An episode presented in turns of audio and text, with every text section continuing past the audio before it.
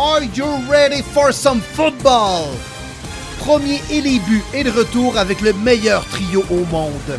David, Monsieur Lion Bleu Gilbert, le professeur de maths et l'importateur de vino, aussi agile qu'une passe de Jared Goff.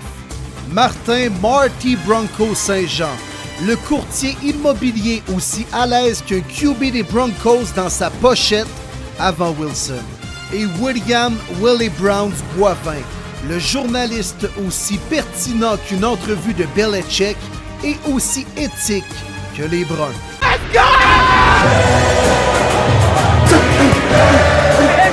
Ok, yes. Le podcast spécial NCAA de Premier Les Buts est officiellement lancé. David Gilbert avec vous et on a tout un épisode pour vous aujourd'hui. Alors qu'on va recevoir Morgan de The Blue Pennant pour parler des demi-finales et de la finale de la NCAA qui aura lieu euh, lundi, le 9 janvier à 20h, un match entre Georgia et TCU. Euh, on va aussi recevoir deux joueurs québécois qui ont signé leur lettre d'intention pour aller jouer aux États-Unis l'an prochain dans la NCAA. Deux des meilleurs prospects de football canadien. On a premièrement euh, Djibril Abdourahman qui vient de Gatineau et qui a signé avec l'Université Rutgers. Et on a aussi Armel Moukam, un gars qui vient de La Prairie, qui est maintenant euh, en Virginie pour terminer, dans le fond, euh, dans un boarding school, euh, sa sixième année de secondaire, et qui l'an prochain s'en ira jouer à la prestigieuse Université de Notre-Dame. Donc, on va avoir deux entrevues avec ces gars-là. Ça va être vraiment super intéressant. bien content de vous présenter ça. Je suis en solo parce que Will et Marty, malheureusement, au niveau NCA, ben, euh, ils sont peut-être un peu plus NFL, j'ai l'impression. Moi, de mon côté, vous le savez, NCA, c'est vraiment mon, euh, mon dada. J'aime beaucoup la NFL, mais la NCA, c'est ce que je regarde depuis maintenant pratiquement 30 ans. Euh, fait que j'ai hâte d'en discuter avec toutes ces personnes-là. Avant tout, je voulais simplement dire, suite à notre podcast NFL, on a eu d'excellentes nouvelles sur Damar Hamlin. Euh, Damar qui euh, maintenant a été euh, réveillé, qui a tenu la main de ses proches. On, a enlevé le tube dans le fond qui l'intubait. a fait hier des FaceTime avec l'équipe, avec les joueurs. Donc tout ça, c'est très positif. Je pense qu'avec ce qui s'était passé dans la dernière semaine, on, avait, on espérait ces nouvelles positives-là, ben, on les a eues. Je pense que ça enlève un poids des épaules de beaucoup de monde. Pour ce qui est de la NFL, ben, on a décidé de faire des choix par rapport à la gestion de cette crise-là. On a commencé par annuler complètement le match entre les Bills et les Bengals. Donc, ces deux équipes-là auront joué 16 matchs plutôt que 17. Ça a des implications au niveau des séries éliminatoires. Donc, ce qu'on a expliqué essentiellement, c'est que euh, selon qui gagne quel match et perd quel match, ben, les Chiefs seront champions ou les Bills seront champions de conférence. Et pour ce qui est des Bengals, on les a déjà nommés champions de division de la, euh, de la AFC North. Par contre, S'ils perdent leur match contre les Ravens en fin de semaine, ben on va y aller avec un pile ou face pour déterminer quelle équipe va avoir l'avantage du terrain lors du match éliminatoire. Euh, fait que beaucoup de choses à, prendre dans tout ça. Mais le plus important, c'est vraiment l'état de santé de Damar Hamlin qui s'est amélioré et qui semble vouloir euh, se tourner du bon côté. Donc, on est très content de ça. Puis, euh, toutes les, pensées positives de l'ensemble de la communauté football, je suis sûr que ça a été très apprécié de la part de la famille Hamlin. Avant de me lancer avec les différentes entrevues, euh, simplement vous rappeler qu'on euh, on est euh, sur toutes les plateformes, Facebook, Twitter, Instagram, TikTok même maintenant. donc on vous demande si vous avez de l'intérêt de venir nous suivre pour avoir non seulement les nouvelles par rapport au dernier podcast, mais aussi pour avoir des nouvelles générales sur le football. On aime ça discuter avec vous autres. À chaque semaine, on a des dizaines et des dizaines de personnes qui nous envoient des, questions, qui interagissent avec nous. Donc, si ça vous tente de faire ça, on est très ouvert. On a toujours beaucoup de plaisir à interagir avec nos auditeurs. Euh, c'est euh, vraiment un, plaisir, je pense, de, le faire pour nous. C'est notre passion qu'on tente de partager. Euh, si jamais vous nous aimez déjà sur les différents réseaux sociaux, mais partagez la bonne nouvelle, partagez les épisodes, partagez les posts, euh, ça nous ferait plus que plaisir. Euh, c'est euh, toujours, dans le fond, le fun de voir les bons commentaires ressortir. Puis finalement, ben, sur les plateformes où vous écoutez le podcast, mettez-nous un petit 5 étoiles, un petit commentaire pour nous, dire que, que, vous nous écoutez. Puis ça nous ferait extrêmement plaisir de voir ça. Fait qu'on va commencer aujourd'hui avec une entrevue, euh, entrevue avec Morgane de, de Blue Pennant, euh, un site français, mais Morgane est un expat français, il va vous l'expliquer un peu, il habite maintenant à Montréal. On va parler ensemble de la euh, NCA, des demi-finales qui ont eu lieu, et surtout on va analyser la finale qui va avoir lieu dans moins de 48 heures. Fait que je vous fais écouter ça à l'instant vraiment, vraiment content en fait de recevoir aujourd'hui sur le podcast Morgane Lagré, euh, qui est en fait euh, le, gourou de, Blue Pennant, euh, un site web ainsi qu'une plateforme ainsi qu'un podcast portant sur la NCAA. vraiment content de le recevoir sur le podcast parce que non seulement il est un maniaque de la NCAA, mais présentement il est à LA pour aller voir le championnat national de lundi prochain. Salut Morgane, comment ça va? Salut à toi, bonjour les auditeurs, bonjour tout le monde. Oui, oui. Écoute, euh, quelle est la température à Los Angeles présentement? Ça ressemble à quoi? Ça ressemble à un petit, un petit 17 degrés au bord de la piscine. Bon, écoute, on, va te plaindre un peu plus tard alors. écoute, Morgane, on entend un peu ton accent français. Pourtant, comme tu me le disais, tu n'es pas en France, tu es basé à Montréal. Euh, mais tu, dans le fond, tu travailles sur ton, ton, ton site, le Blue Pennant, depuis des années avec une, une belle équipe derrière toi, dans le fond. Est-ce que tu peux nous parler un petit peu de ton site de Blue Pennant, de cette plateforme-là, comment c'est né, où est-ce qu'on est rendu aujourd'hui avec ça? Tout à fait, je vais commencer. Je te remercie d'abord pour l'invitation. Ça me fait très plaisir, très honoré euh, d'être sur le podcast aujourd'hui. Et, donc, je peux peut-être en profiter pour raconter la, petite histoire de, Blue Pennant. Effectivement, à mon accent, vous reconnaissez que je viens de France, mais comme je te l'ai dit, euh, bah, je fais partie de la tribu des expats euh, français à Montréal. Vous savez qu'il y en a un certain nombre, il paraît. Hein, Et pas tous, pas tous des développeurs chez Ubisoft, hein, il y en a d'autres. Euh, et donc, moi, je suis arrivé au Québec en, 2009, donc ça commence à faire un petit moment. Je n'ai pas perdu mon accent. Mais comme je, comme je ne demandais pas à mes, à, mes amis québécois quand j'habitais à Paris d'abandonner leur accent, j'imagine qu'on va accepter mon accent également en, en, retour.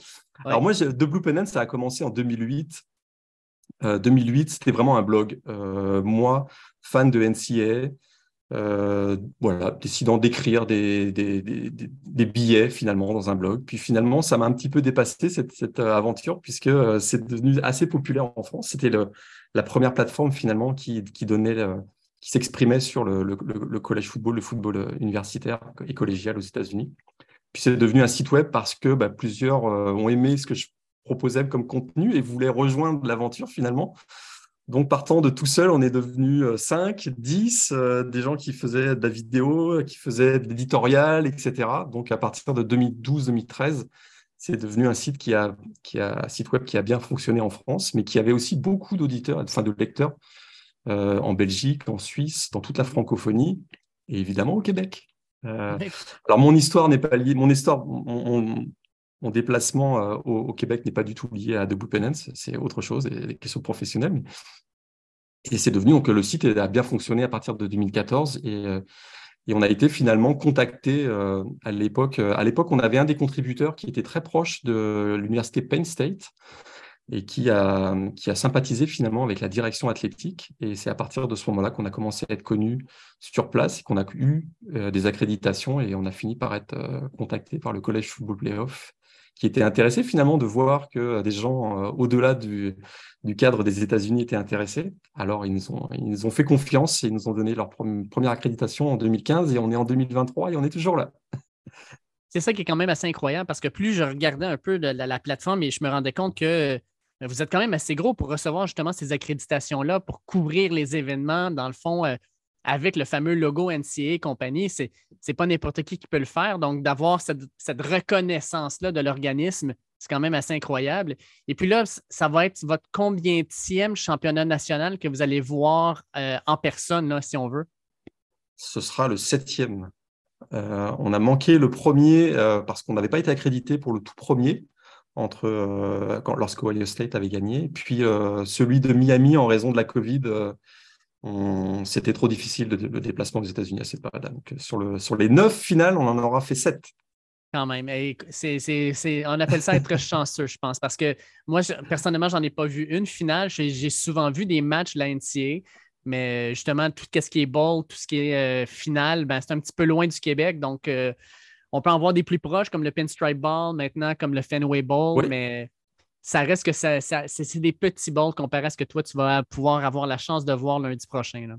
Exactement. C'est vrai qu'on a fait les finales nationales, mais on a fait aussi d'autres bowls. On a fait le Rose Bowl, on a fait le Fiesta Bowl, euh, l'Orange Bowl, généralement. On l'a fait plusieurs fois.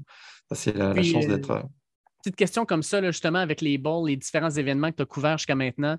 Lequel te reste en tête comme l'événement le plus marquant que tu as pu regarder, que tu as pu voir? Pour moi, c'est indiscutablement la, victoire d'Alabama contre Georgia, puisque lorsqu'on est accrédité, on a, la, on a la chance de pouvoir descendre sur le terrain euh, en fait à cinq minutes de la fin. C'est pour ça que vous mhm. voyez généralement à la fin, cinq minutes de la fin, il y a un attroupement de personnes autour de la, de la sideline. C'est les journalistes qui ont l'autorisation de descendre, puis euh, tous ceux qui sont accrédités. Et, et j'étais à peu près à deux mètres de la réception de Devante, de Smith quand il, a, quand il a marqué le touchdown de la victoire en prolongation.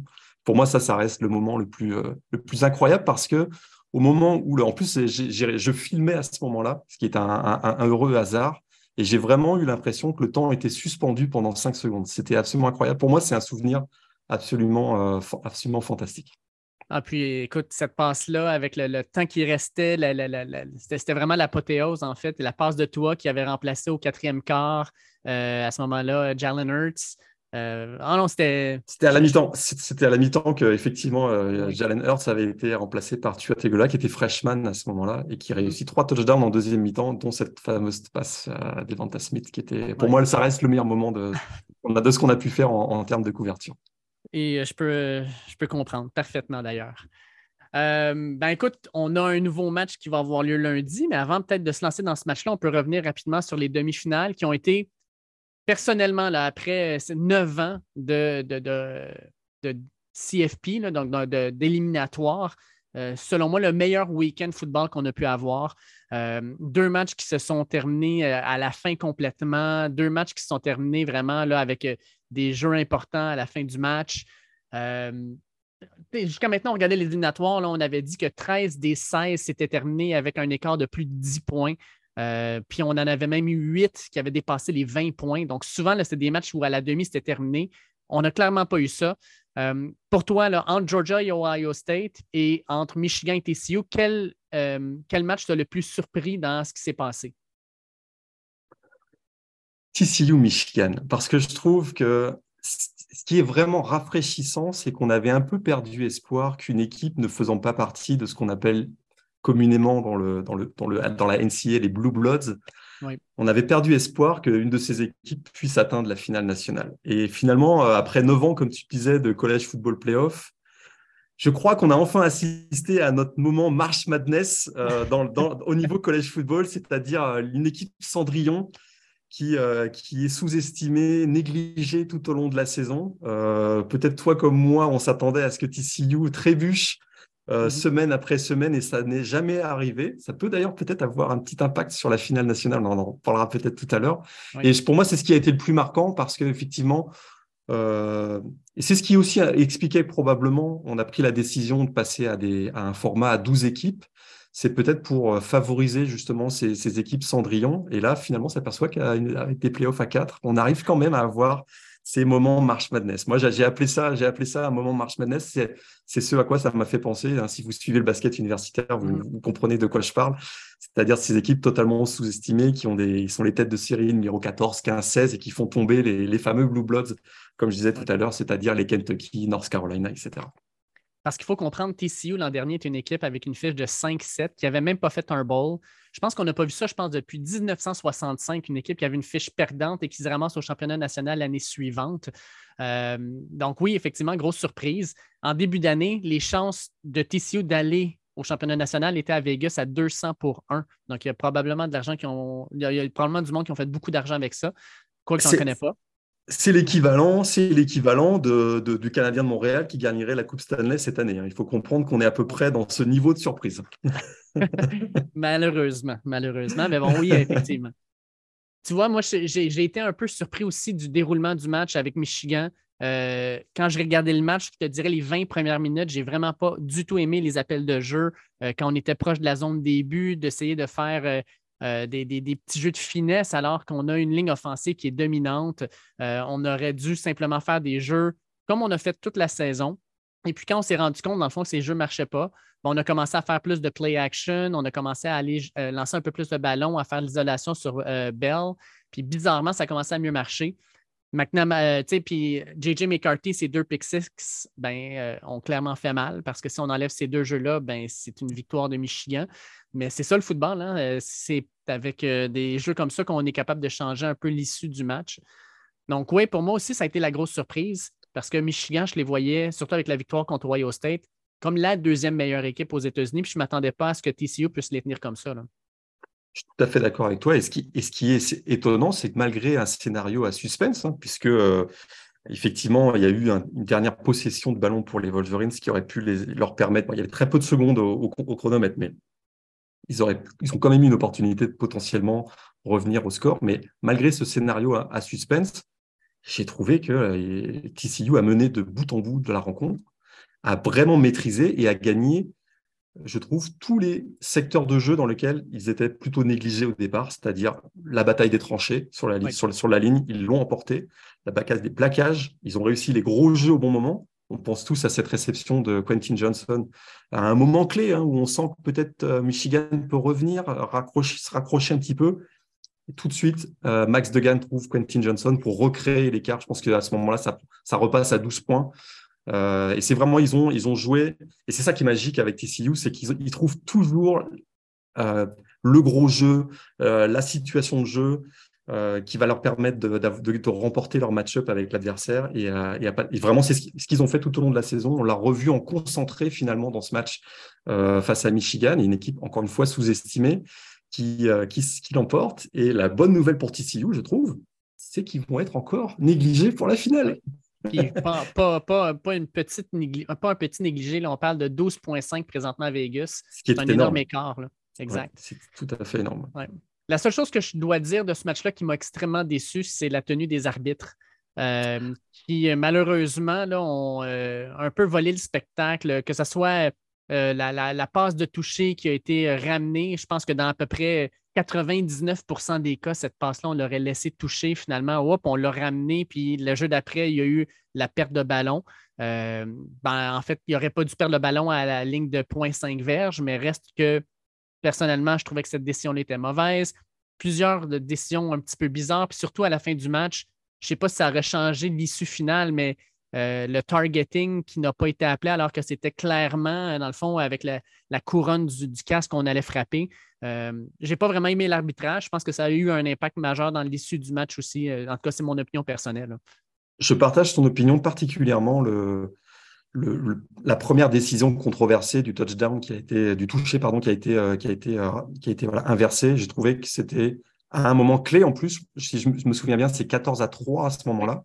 Donc ça permet à Michigan potentiellement de revenir à 14 à 10. Et comme tu l'as bien dit, euh, il, y a un, fumble juste après, le ballon récupéré par TCU et on, passe d'un potentiel 14 à 10 à un 21 à 3, puisque sur la possession suivante, euh, TCU va, marquer le touchdown. Donc effectivement, ça a, été, ça a eu un impact très très fort et je suis d'accord avec toi euh, également, cette décision très controversée sur le, fameux targeting qui était d'une évidence absolue, je trouve. Ce qui, aurait, ce qui aurait quand même donné le ballon avec quelques secondes simplement à Michigan, mais tout proche de la ligne de milieu de terrain ou même peut-être dans, le territoire de TCU. Donc, euh, une opportunité manquée, effectivement.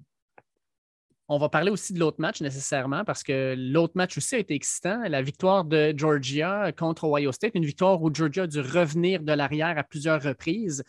Et puis le match pour moi, c'est joué sur la blessure de Marvin Harrison Jr., qui jusqu'à ce moment-là dominait le match. Euh, Georgia, au niveau défensif, n'était pas capable de s'ajuster à la vitesse aux, euh, différents receveurs, que ce soit euh, Egboku, que ce soit Julian Fleming. L'attaque roulait vraiment, puis CJ Stroud était capable de trouver les bons joueurs au bon moment. Puis à sa blessure, encore une fois, un coup solide qu'il a reçu, qui a fait en sorte qu'il est allé en, en protocole pour commotion cérébrale. À partir de ce moment-là, Kirby Smart et la défensive de Georgia s'est ajustée et on a complètement fermé le jeu. Puis Ohio State n'a plus fait grand-chose en attaque et Georgia, au contraire, s'est comme réveillé un peu. Alors là, je te rejoins à 200% parce que j'ai exactement la même analyse, c'est que la blessure de Marvin Harrison Jr. a eu un impact énorme sur la stratégie défensive des Bulldogs. C'est-à-dire que euh, la couverture, la, capacité de Marvin Harrison à trouver les espaces dans ses tracés fait euh, que euh, en défense, on a imposé au safety de couvrir en zone euh, du côté des Bulldogs. Et donc, à partir du moment où Marvin Harrison est sorti sur blessure, on est retombé en défense man-to-man. Et ça a permis au safety de venir apporter du soutien dans la boîte. Et ça a permis surtout au defensive end de faire davantage de blitz sur CJ Stroud. Et on a vu que le match a complètement changé à partir de ce moment-là. C'est-à-dire que la défense de Georgia, qui était finalement en, réaction à ce que faisait euh, Ohio State, s'est retrouvée à, ne plus être le, l'équipe qui est chassée, mais à être le chasseur et, à, se, retrouver à, être, à mettre beaucoup plus de pression euh, sur le backfield offensif de, de, de, Ohio State et ça a tout changé. Et, par effet rebond, ça, il semble que ça a redonné euh, de la confiance à Stetson Bennett qui a plutôt fait un match euh, très timide au début mhm. et qui, et qui voyant peut-être que sa défense reprenait l'ascendant sur le momentum, lui-même s'est remis à être formidable puisqu'il fait quand même deux touchdowns et je crois 190 verges en deuxième mi-temps, dans le quatrième quart-temps, ce qui est tout à fait exceptionnel. Exact. je pense que Georgia, euh, c'est la seule équipe dans, dans, toute la NCAA, je pense, qui peut gagner de n'importe quelle façon. Elle peut gagner un match 10 à 7 avec une défensive dominante, un jeu au sol qui roule bien. Euh, on peut gagner un shootout. On peut gagner à peu près de toutes les façons. Euh, puis ils ont un entraîneur en Kirby Smart qui est extrêmement brillant, qui est capable de faire des ajustements.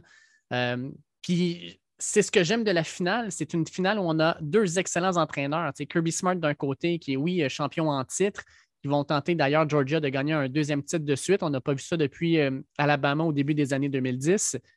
Et de l'autre côté, on a Sonny Dykes avec TCU qui, est en, qui en est à sa euh, première année avec l'équipe, mais clairement là, qui a amené une, je pense, une personnalité à cette équipe-là, une personnalité de, oui, les underdogs, mais aussi une personnalité de, de, gars travaillants, puis euh, surtout, je dirais, une, équipe qui est, dure à affronter. Hein. Ils, sont, ils, sont ils, jouent dur, puis ils aiment le fait de se faire dire Ah, mais vous allez jouer contre le front de Michigan, qui est un front extrêmement dur, c'est la meilleure ligne offensive. Puis ils ont pris ce défi-là, ils l'ont relevé. Et là, on leur dit encore, mais là, vous allez jouer contre euh, Jalen Carter et compagnie, la ligne offensive. Je ne suis pas sûr que vous allez avoir de la, facilité là-dedans. Puis je pense qu'ils vont être capables de relever le défi une nouvelle fois.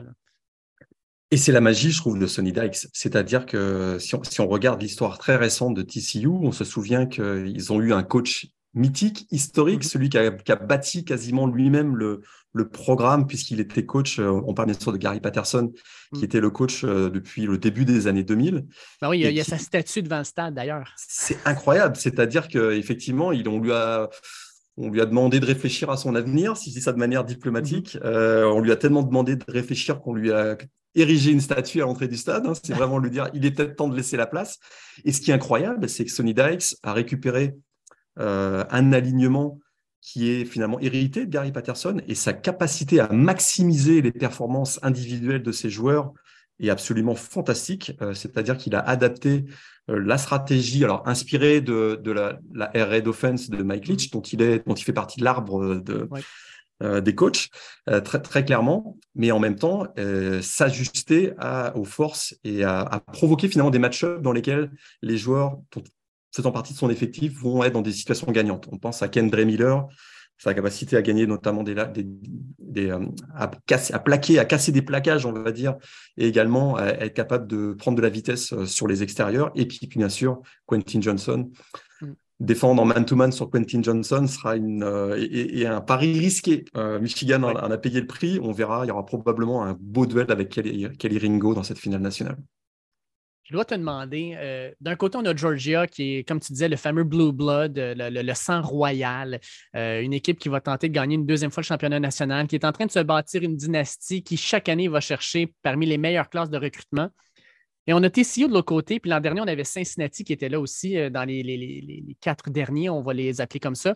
Est-ce que tu penses que les changements qui ont été apportés dans les dernières années au niveau du NIL, donc Name, Image and Likeness, qui permet aux joueurs d'avoir des contrats mais en plus de ça, avec les changements au niveau du, euh, du, portail de transfert, que des équipes, justement, comme, TCU, qui sont allées chercher plusieurs éléments sur le, portail, euh, ça ne va pas ouvrir les portes, justement, des, programmes qui n'avaient pas l'opportunité d'aller compétitionner contre des grosses équipes ou de faire une reconstruction extrêmement rapide, chose qu'on ne pouvait pas faire avant?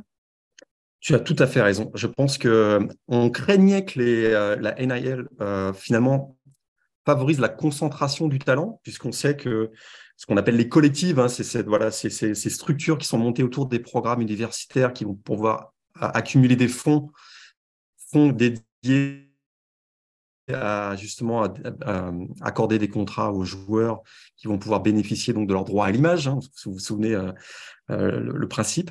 On craignait que ça concentre le, talent dans certains gros programmes, type Alabama, Georgia, etc. On s'aperçoit que finalement le portail des transferts euh, permet de compenser euh, c'est-à-dire que certes, à force de concentrer le talent, eh des, joueurs 4 et 5 étoiles euh, se voient barrés dans leur progression et dans leur développement, donc impacter potentiellement leur avenir chez les professionnels. Et donc, on en voit de plus en plus des 4 et 5 étoiles qui devaient être finalement le futur, l'avenir des gros programmes NCA, finalement aller chercher une place de titulaire ou un gros contrat euh, NAL dans, dans, un autre programme. Et on en voit de plus en plus. TCU fait partie de cela. Mhm. On voit qu'il y a d'autres programmes qui également en, bénéficient. Oregon, bien sûr. Alors, on sait que derrière, il y a, il y a, Nike qui est, qui, qui est pas loin, hein, généralement, avec Oregon.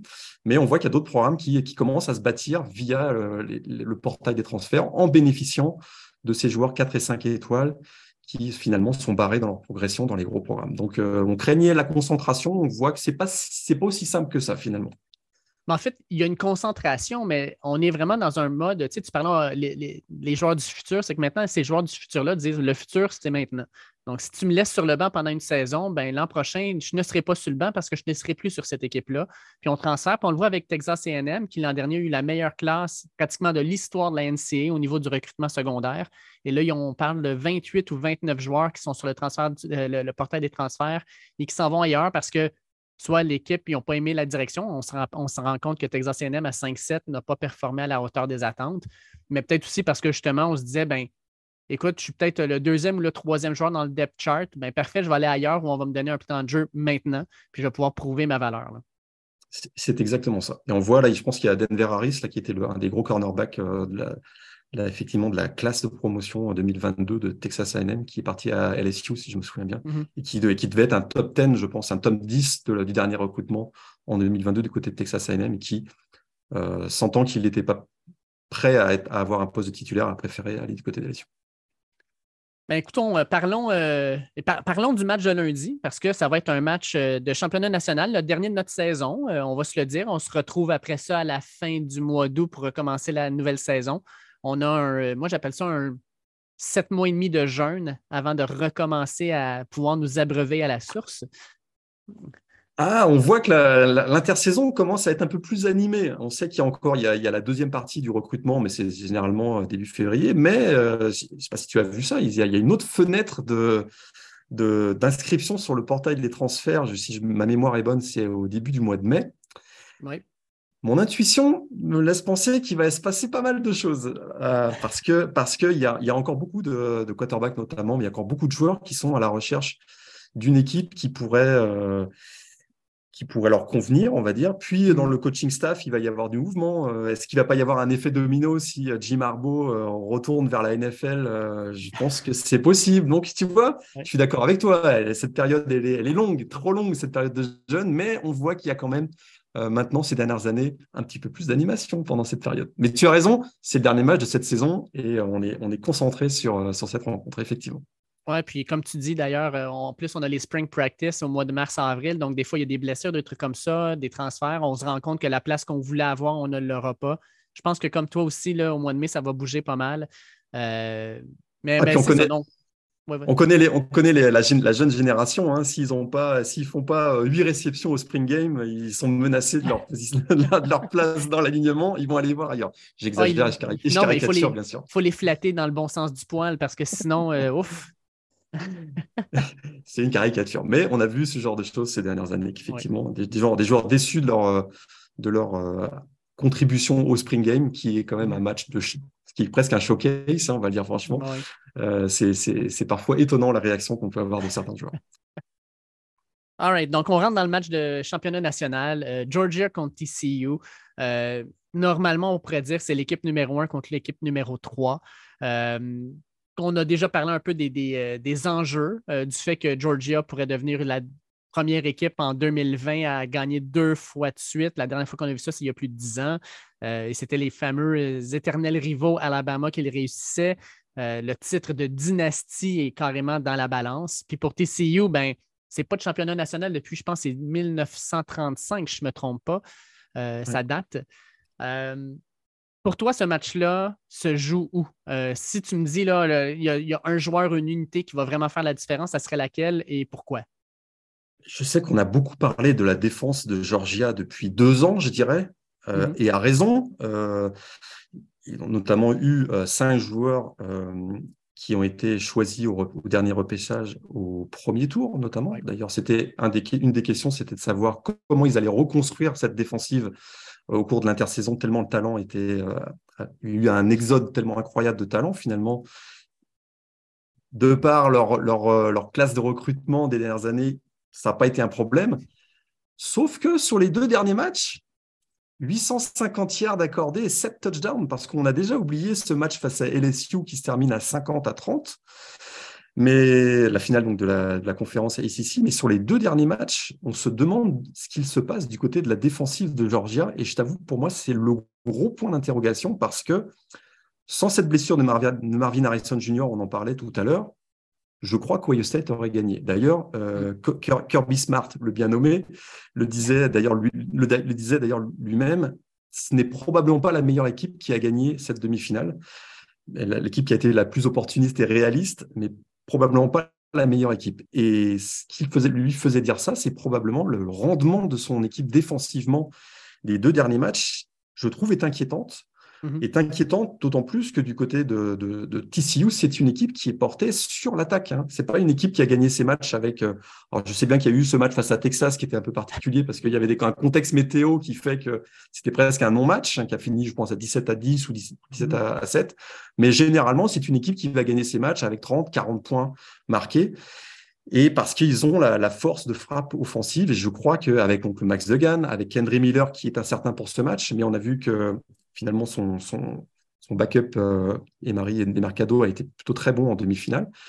il y a surtout beaucoup de joueurs euh, au niveau du groupe de receveurs qui peut créer énormément de problèmes, dont, le, dont bien sûr Quentin Johnson. On a vu que Ty euh, Barber notamment a été très bon également dans le match de demi-finale. Donc pour moi, c'est le gros point d'interrogation. Après, on peut s'attarder sur des match-ups plus particuliers, mais je trouve que la capacité de, la défense de, Georgia à retrouver son niveau. J'aurais jamais pensé dire ça en début de saison, mhm. mais je trouve que ça va être une des clés parce que euh, si, euh, si ils font un même, le même début de match que celui qu'ils ont fait contre Ohio State, l'écart va se creuser en faveur de TCU, j'ai l'impression. Pour moi, le, duel se joue un peu dans la même en fait, pratiquement aux mêmes endroits que tu, l'expliquais, Morgane. Euh, moi, de mon côté, c'est plus au niveau euh, des tackles à gauche et à droite, au niveau de, TCU. Euh, Georgia est une équipe qui a de la misère à mettre de la pression. Si on est capable de bien contrôler ce qui se passe aux extrémités de la ligne, le milieu de la ligne avec l'énorme Jalen Carter, ben, on va être capable de se mettre probablement deux dessus et de le ralentir. Parce que si on commence à avoir de la difficulté à, ralentir les, les, fameux edge rushers de Georgia, ben ça va mal virer parce que Jalen Carter, lui aussi, va aller chercher dans le fond ce qu'il a de besoin. Euh, sauf que ce qui me.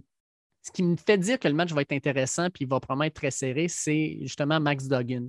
Max Duggan est un corps arrière qui est un euh, fameux dual threat, donc il lance et qui court. On ne l'a pas vu beaucoup courir contre Michigan, mais si on regarde le match, par exemple, comme Kansas State, c'est lui qui a fait tous les gros jeux par euh, la, course pratiquement pour gagner le match. Euh, et Georgia n'a pas vraiment affronté de carrière comme ça cette année. Vous allez me dire, ah, mais Anthony Richardson en Floride est un genre de carrière comme ça, mais les, Gators, c'est mon équipe et je peux vous dire qu'Anthony Richardson est loin d'être au niveau qualitatif comme Max Duggan comme passeur, donc on n'a pas la, même crainte.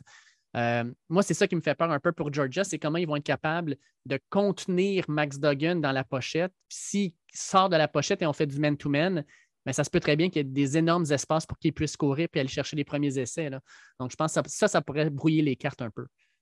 Tout à fait d'accord. Tout à fait d'accord. Après, c'est sûr que Georgia reste le favori. Hein. Vegas le mhm. confirme parce que euh, c'est une équipe qui a du talent partout. Euh, ils sont capables de gagner. C'est vrai que ce match face à Ohio State, notamment le début de match, a été surprenant dans le sens où on a vu qu'au sol, ils étaient en grande difficulté. Euh, que Stetson Bennett ne trouvait pas ses receveurs dans, le début de match. Malgré tout, il y a du talent partout. C'est une avec un joueur comme Brock Bowers, la ligne offensive, je suis persuadé qu'elle va retrouver son niveau.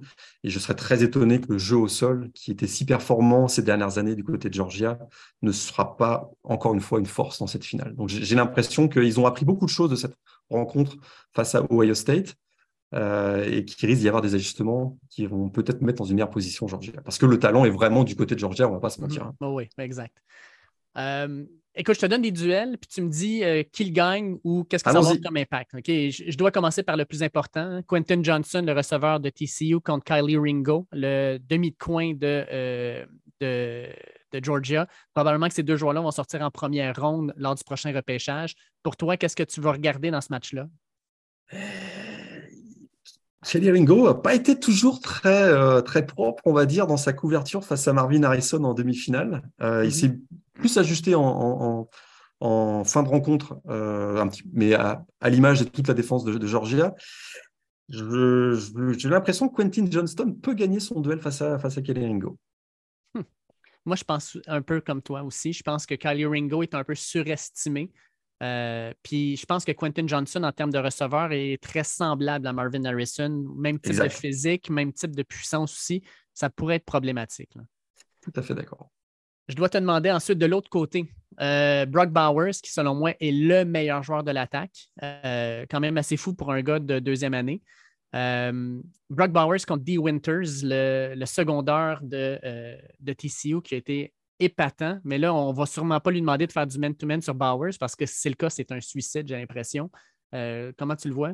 Non, c'est sûr qu'ils vont, ils vont se croiser dans le match. Hein. C'est à peu près sûr qu'à un moment donné, ils vont se croiser. Je crois que D. Bowers va aussi avoir un rôle essentiel euh, contre la course euh, dans, ce match, mais à un moment donné, effectivement, sur des couvertures de jeu aérien, il va être amené à croiser Brock Bowers. C'est vrai que Dee Winters, euh, joueur incroyablement athlétique, qui a été recruté d'ailleurs comme receveur par TCU. Euh, je ne sais pas si vous avez passé ça, mais à, l'époque, il jouait, quand à sa sortie du lycée, il jouait safety et en même temps receveur. Et un joueur ultra dynamique qui a été euh, très très bon, mais alors très très bon sur la fin de la saison, notamment en demi-finale.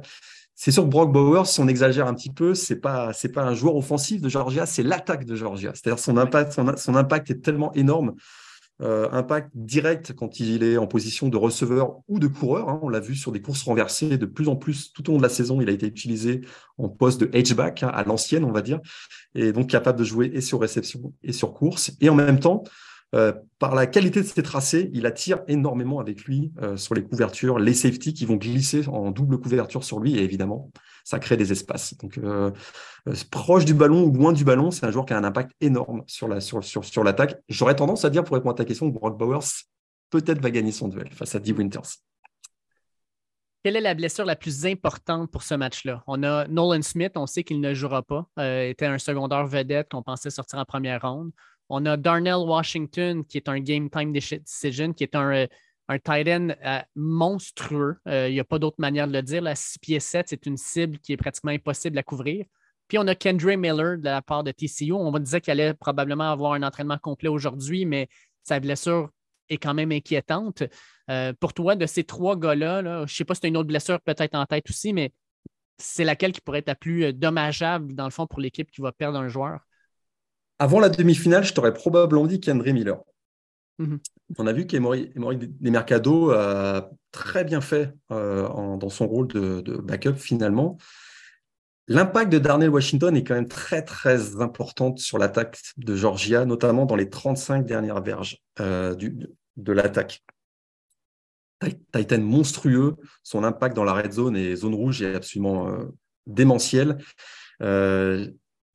c'est une attaque, euh, Georgia, qui est une attaque à deux Titans. Hein, il faut comprendre, c'est mm. vraiment euh, très important parce que et Brock Bowers et Darnell Washington sont autant capables de recevoir le ballon comme des Titans de type NFL qu'on voit beaucoup en ce moment, c'est-à-dire plus des troisième, quatrième receveurs. Mais ces deux-là sont aussi capables de très bien bloquer. Et, et ça, c'est un gros, gros avantage pour Georgia.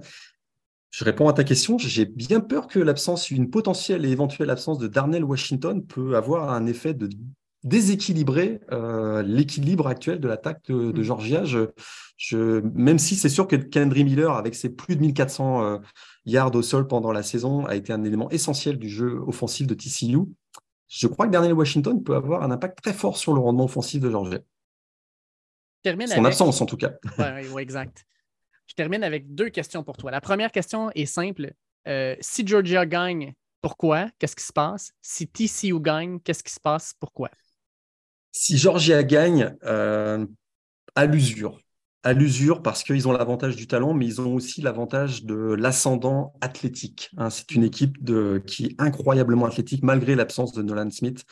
Et, ils ont souvent gagné des matchs en étant de véritables rouleaux compresseurs. C'est-à-dire que l'adversaire tient pendant deux temps, deux temps et demi, et puis on finit par lâcher. Et c'est le scénario qui est le plus privilégié. Hein. Si on lit euh, toutes les analyses de certains observateurs, c'est ce scénario qui, qui, qui, est actuellement le plus privilégié. C'est-à-dire que le, les trop de talent du côté de Georgia, hein, vague après vague, hein, les, deux, mm-hmm. les deuxième lignes, troisième ligne, on gagnerait leur duel face à TCU et finalement ça finirait par basculer en faveur de, en faveur de Georgia. Après, l'histoire de TCU cette année est tellement belle. Euh, il, y a dans l'histoire du sport euh, récente des destinées, des équipes qui, euh, qui, sont des cendrillons et qui vont jusqu'au bout, hein, qui ne chutent pas simplement en finale. Et le, incarné par l'incroyable saison de Max Degan, qui, on le rappelle, n'était pas titulaire au coup d'envoi de la saison. On savait que c'était un joueur de talent qui avait déjà été titularisé par le passé, mais qui n'était pas titulaire au coup d'envoi de la saison. Son histoire est tellement incroyable, l'histoire de TCU est tellement incroyable que peut-être porté par cette, euh, voilà, ce, ce sentiment d'être une équipe euh, d'une destinée et en même temps, euh, avec à raison, ils peuvent croire à leur victoire parce qu'ils ont battu une équipe de Michigan. On l'a dit tout à l'heure en, commentant cette demi-finale, ils ont été dominants dans cette demi-finale. Hein. Ils n'ont pas gagné par sur un coup du sort ou etc. Ils ont été dominants, donc ils peuvent croire en leur chance et peut-être que finalement. Euh, ce moment March Madness dont on parlait tout à l'heure va aller peut-être jusqu'au bout. Alors peut-être que c'est voilà en, mettant un petit peu, en, en, mettant de la folie dans ce match, euh, une équipe étant capable, on l'a dit tout à l'heure également, de toujours créer, d'avoir la, chance de leur côté, hein, une décision arbitrale, euh, un fumble, un pick six, etc. ils peuvent, en, prenant confiance en leur capacité à, faire chuter le numéro un, c'est une équipe qui peut, potentiellement remporter cette finale. Euh, voilà. S'ils mettent de la folie dans ce match et qui surfent sur la vague finalement de cette folie, peut-être qu'ils peuvent s'en sortir. Je vais y aller un petit peu à, de la même manière. Georgia, pour moi, s'il gagne, c'est une équipe qui va être capable non seulement de mettre énormément de pression sur Duggan, mais de le garder dans la pochette. Et puis, à ce moment-là, ben, on limite un peu ce que TCO est capable de faire. Puis, au niveau à l'attaque, pour moi, c'est Brock Bowers qui connaît un match monstrueux, un 120, 130 verges, un, ou deux touchés. C'est un athlète qui est un peu hors norme. Il me fait penser tellement à, à Gronkowski quand il était dans ses belles années un joueur où on a de la. Il n'est peut-être pas aussi gros, mais c'est un joueur qui est physique, c'est un joueur qui a des mains extraordinaires, euh, qui a une, vision du jeu qui est hors norme. Euh, donc, pour moi, c'est un petit peu ce qui arrive si Georgia gagne. Si TCU gagne, pour moi, ça va être principalement un. En défensive, on est capable de. Ben, on laisse les jeux à Georgia, mais dans, quand, quand, on rentre dans la ligne de 20, la fameuse red zone, on est capable de ralentir puis de forcer des field goals plutôt que des toucher. Euh, à ce moment-là, ça leur permettrait de pouvoir avoir une chance. Puis à l'attaque, ben, c'est Quentin Johnson. Pour moi, c'est le moteur de cette, équipe-là. S'il est capable de dominer Kylie Ringo puis de justement changer la façon dont Georgia doit le couvrir, ben, c'est peut-être pas Quentin Johnson qui va avoir le plus gros jeu, mais il va amener tellement d'attention qu'il va libérer d'autres personnes à l'extérieur. Et à ce moment-là, on va avoir quelque chose où euh, Max Logan va avoir des, des ouvertures qu'on n'aurait pas eues sinon pour moi, c'est un petit peu comme ça. Est-ce que tu as une, prédiction, Morgane? Est-ce que tu peux faire une prédiction, en fait? Je peux tout à fait faire une prédiction. Euh, Georgia. Ouais. Dans un match serré? J'ai peur que non. je, peux le comprendre aussi d'où ça vient. Moi, je pense que ça va être un match. J'y vais aussi avec Georgia, mais dans un match euh, quand même assez serré. Je pense que ça va être un match d'une possession. Du moins, c'est ce que j'espère pour le spectacle. Mais je comprends aussi pourquoi tu le dis, parce que Georgia, sur papier, c'est toute une machine de football. On espère tous avoir. Finalement, euh, on a eu rarement des finales très serrées. Hein. On se souvient Clemson 2017 et Alabama 2019. Euh, mais ces dernières années, on n'a pas eu toujours des finales euh, serrées. Donc on l'espère, vraiment, je l'espère. On a tous un petit pincement au cœur pour TCU. On se dit l'histoire est tellement folle et tellement belle qu'on aimerait qu'ils aillent au bout. Mm. Voilà, quand on n'est pas fan de l'une des deux équipes. la raison me fait pencher du côté de Georgia. J'ai peur que ils ont un, ils ont un staff de coach qui qui va qui sait qui voilà qui est très performant. Mon sentiment c'est qu'il va y avoir de forts ajustements et que et que Georgia a, très rarement manqué ses grands rendez-vous ces dernières années. Mm. Je, voilà, j'ai peur que le match tourne assez vite du côté de Georgia. Mm. Et encore une fois, je demande qu'à me tromper parce que je demande qu'on ait simplement un match spectaculaire comme ça a été le cas depuis le début de ces playoffs. Oui, puis euh, je suis, d'accord avec toi. je pense que le match le plus important pour Georgia, le plus difficile, c'était sa demi-finale à cause de ce que de ce qu'amenait Ohio State avec ses receveurs par rapport justement à la tertiaire de Georgia qui est peut-être moins forte, qui est sa faiblesse. TCU a Quinton Johnson, mais a des bons receveurs ailleurs, mais pas de la qualité de Julian Fleming, de, euh, de, Julian Fleming, de euh, voyons, j'ai de la misère à prononcer son nom. Euh, on va le laisser aller. L'autre receveur de, Emeka Egbuka. Egbuka, merci beaucoup. Merci. Ah, c'était pénible. Et puis de Marvin Harrison Jr., ils n'ont pas ce talent-là. Donc, euh, je pense que Georgia aussi va gagner. Mais en étant fan, puis mon équipe n'est pas là, ben, je pense qu'on veut avoir un match qui va nous laisser sur le bout de notre siège jusqu'à la fin. Et peut-être que ça se, terminera, ça se terminera avec un field goal. Et mmh. l'histoire récente nous laisse penser que TCU aura peut-être un avantage parce qu'ils euh, ont gagné plusieurs fois avec un field goal des mmh. matchs au cours de la saison. Et on ne l'a pas dit tout à l'heure, mais Georgia est en finale parce que le, le kicker de Ohio State a manqué son field goal. c'est vrai. Donc peut-être que ça se jouera euh, finalement sur les équipes spéciales avec les, coups de pied. Peut-être. On le souhaite en tout cas que ça se joue avec sur un, à la dernière seconde. Ben oui, puis euh, on regarde la saison de, on regarde la saison justement de TCU là, la, quantité de matchs euh, serrés qui se sont joués sur les dernières possessions, c'est énorme. Georgia, ben c'était un de leurs premiers qui ont eu à la demi-finale où ça a été vraiment serré.